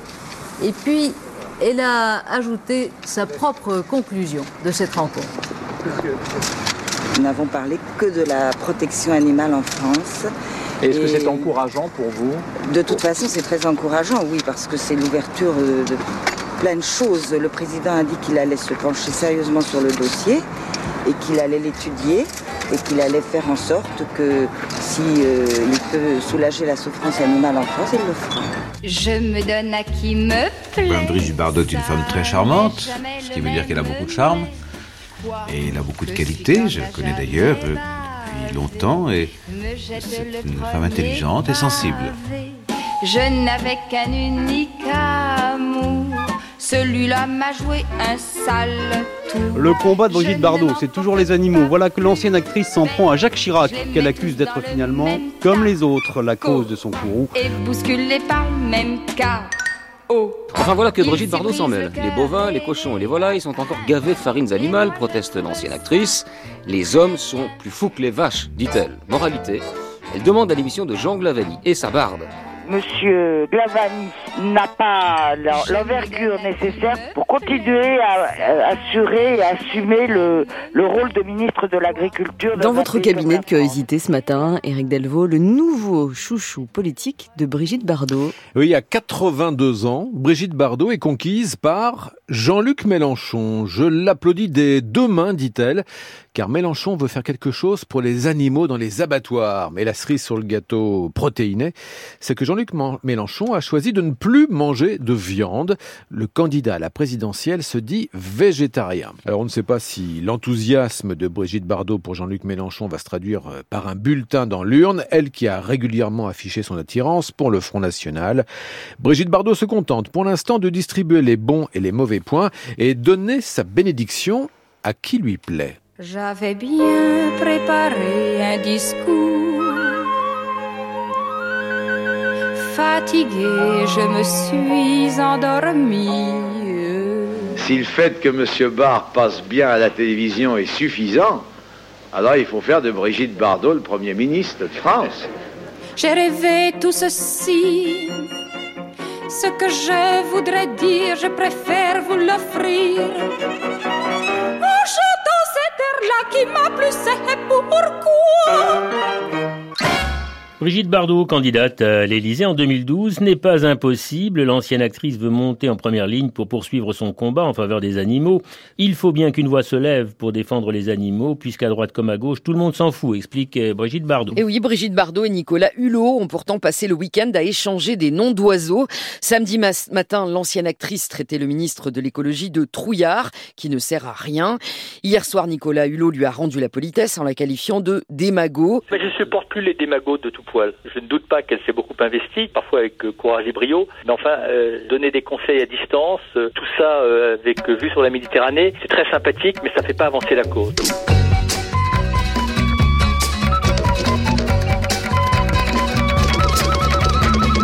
Je n'ai jamais eu peur de rien. C'est qu'il faut voir le, Brigitte. Elle n'aime pas du tout les gens de gauche, mais parce que je ne sais pas, je sais pas pourquoi, sur le pont intérieur. Mais il faut savoir que ses parents étaient du, 16e. Jean Bouquin, couturier. Donc de droite.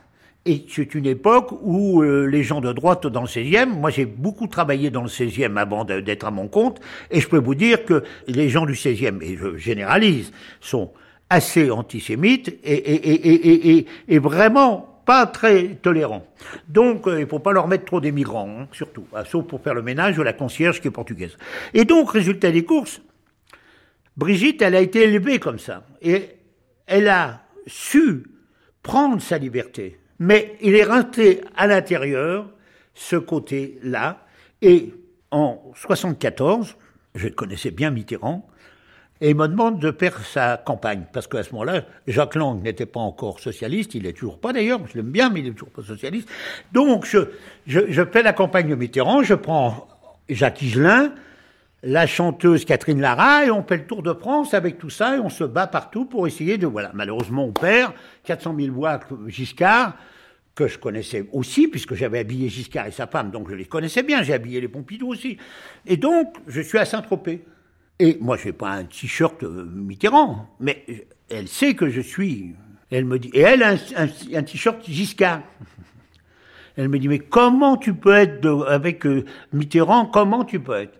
Donc, le, problème de, Brigitte, c'est que elle n'a pas, je crois, rencontré ou, ou eu un garçon ou un homme et qui lui passe sa culture, comme elle a beaucoup de personnalité, elle est restée sur son entité en disant c'est tous des cons et, et ceux de gauche euh, ils pensent qu'à gueuler, ils ont qu'à travailler. Voilà, ça c'est le raccourci, bien sûr, mais c'est l'éducation.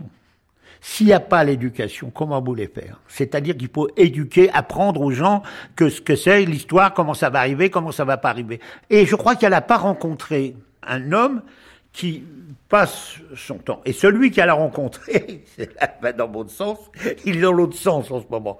Donc, ça a continué à ce qu'elle pense. C'est qu'il il est plutôt dans, dans l'autre sens, pour pas dire de, des choses fortes. Donc, euh, elle n'avait pas de raison de changer de côté. Donc, Brigitte, elle a été marquée dans le 16e, marché droit et tout, et elle n'a pas rencontré un mec qui lui l'a pas sublimé en disant, ben, je vais m'occuper alors, et c'est tellement la vérité, et c'est à son honneur, pourquoi s'occuper des animaux? Parce qu'elle a compris que les hommes, avait rien à en perdre, qu'ils étaient déjà dès le début pourris, voilà, depuis, euh, depuis Adam et Ève.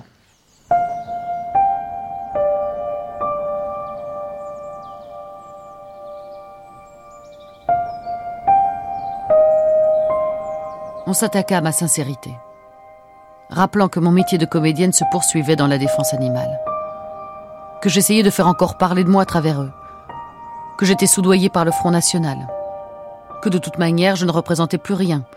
Je n'étais plus qu'une vieille ruine, une femme vieillissante, aigrie, moche, rejetée par tout le monde, et qui trouvait refuge auprès des animaux pour combler son exclusion. On me prit pour une de ces folles ménopausées qui reportent leur libido détérioré sur les animaux. Je me sentis bafouée dans mon propre pays. Honte de la France après avoir été sa Marianne. Sorcière du XXe siècle. S'il fallait donner une bonne idée de Brigitte Bardot, s'il fallait dessiner le vrai, le bon portrait, il faudrait s'y prendre comment? Ça, j'en sais rien. Je suis incapable de. Vous, savez qui vous êtes?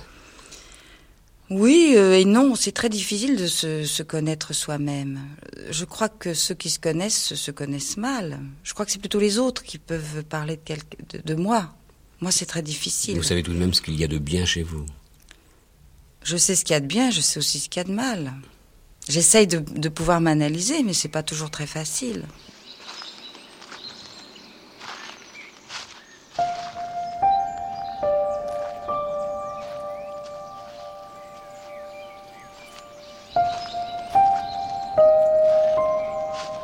Dans tous les moments difficiles de ma vie, Dieu sait qu'il y en a eu, j'ai trouvé réconfort en confiant ma peine à la Vierge Marie, que j'appelle ma petite Vierge, et à qui j'ai érigé une minuscule chapelle à la garrigue. Au plus fort du désarroi le plus inextricable, je trouve toujours un apaisement auprès d'elle. Pourtant, je fuis les églises bondées, les grandes cérémonies religieuses, les curés nouvelles vagues. Je n'aime pas les intermédiaires. Je n'en ai pas besoin.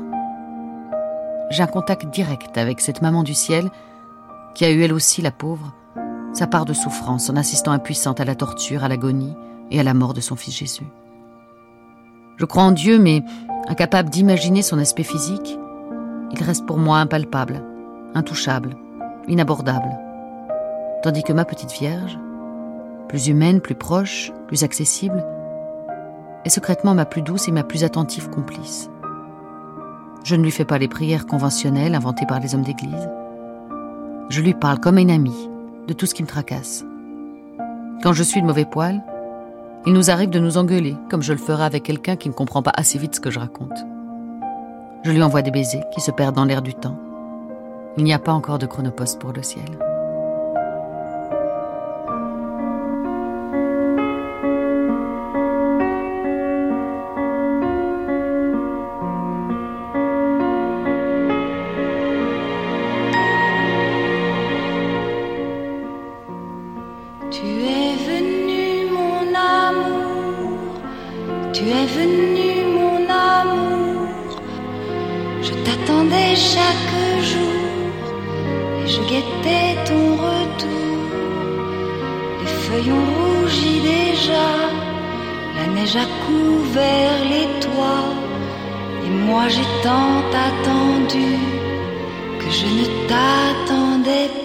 C'était Brigitte Bardot à nu.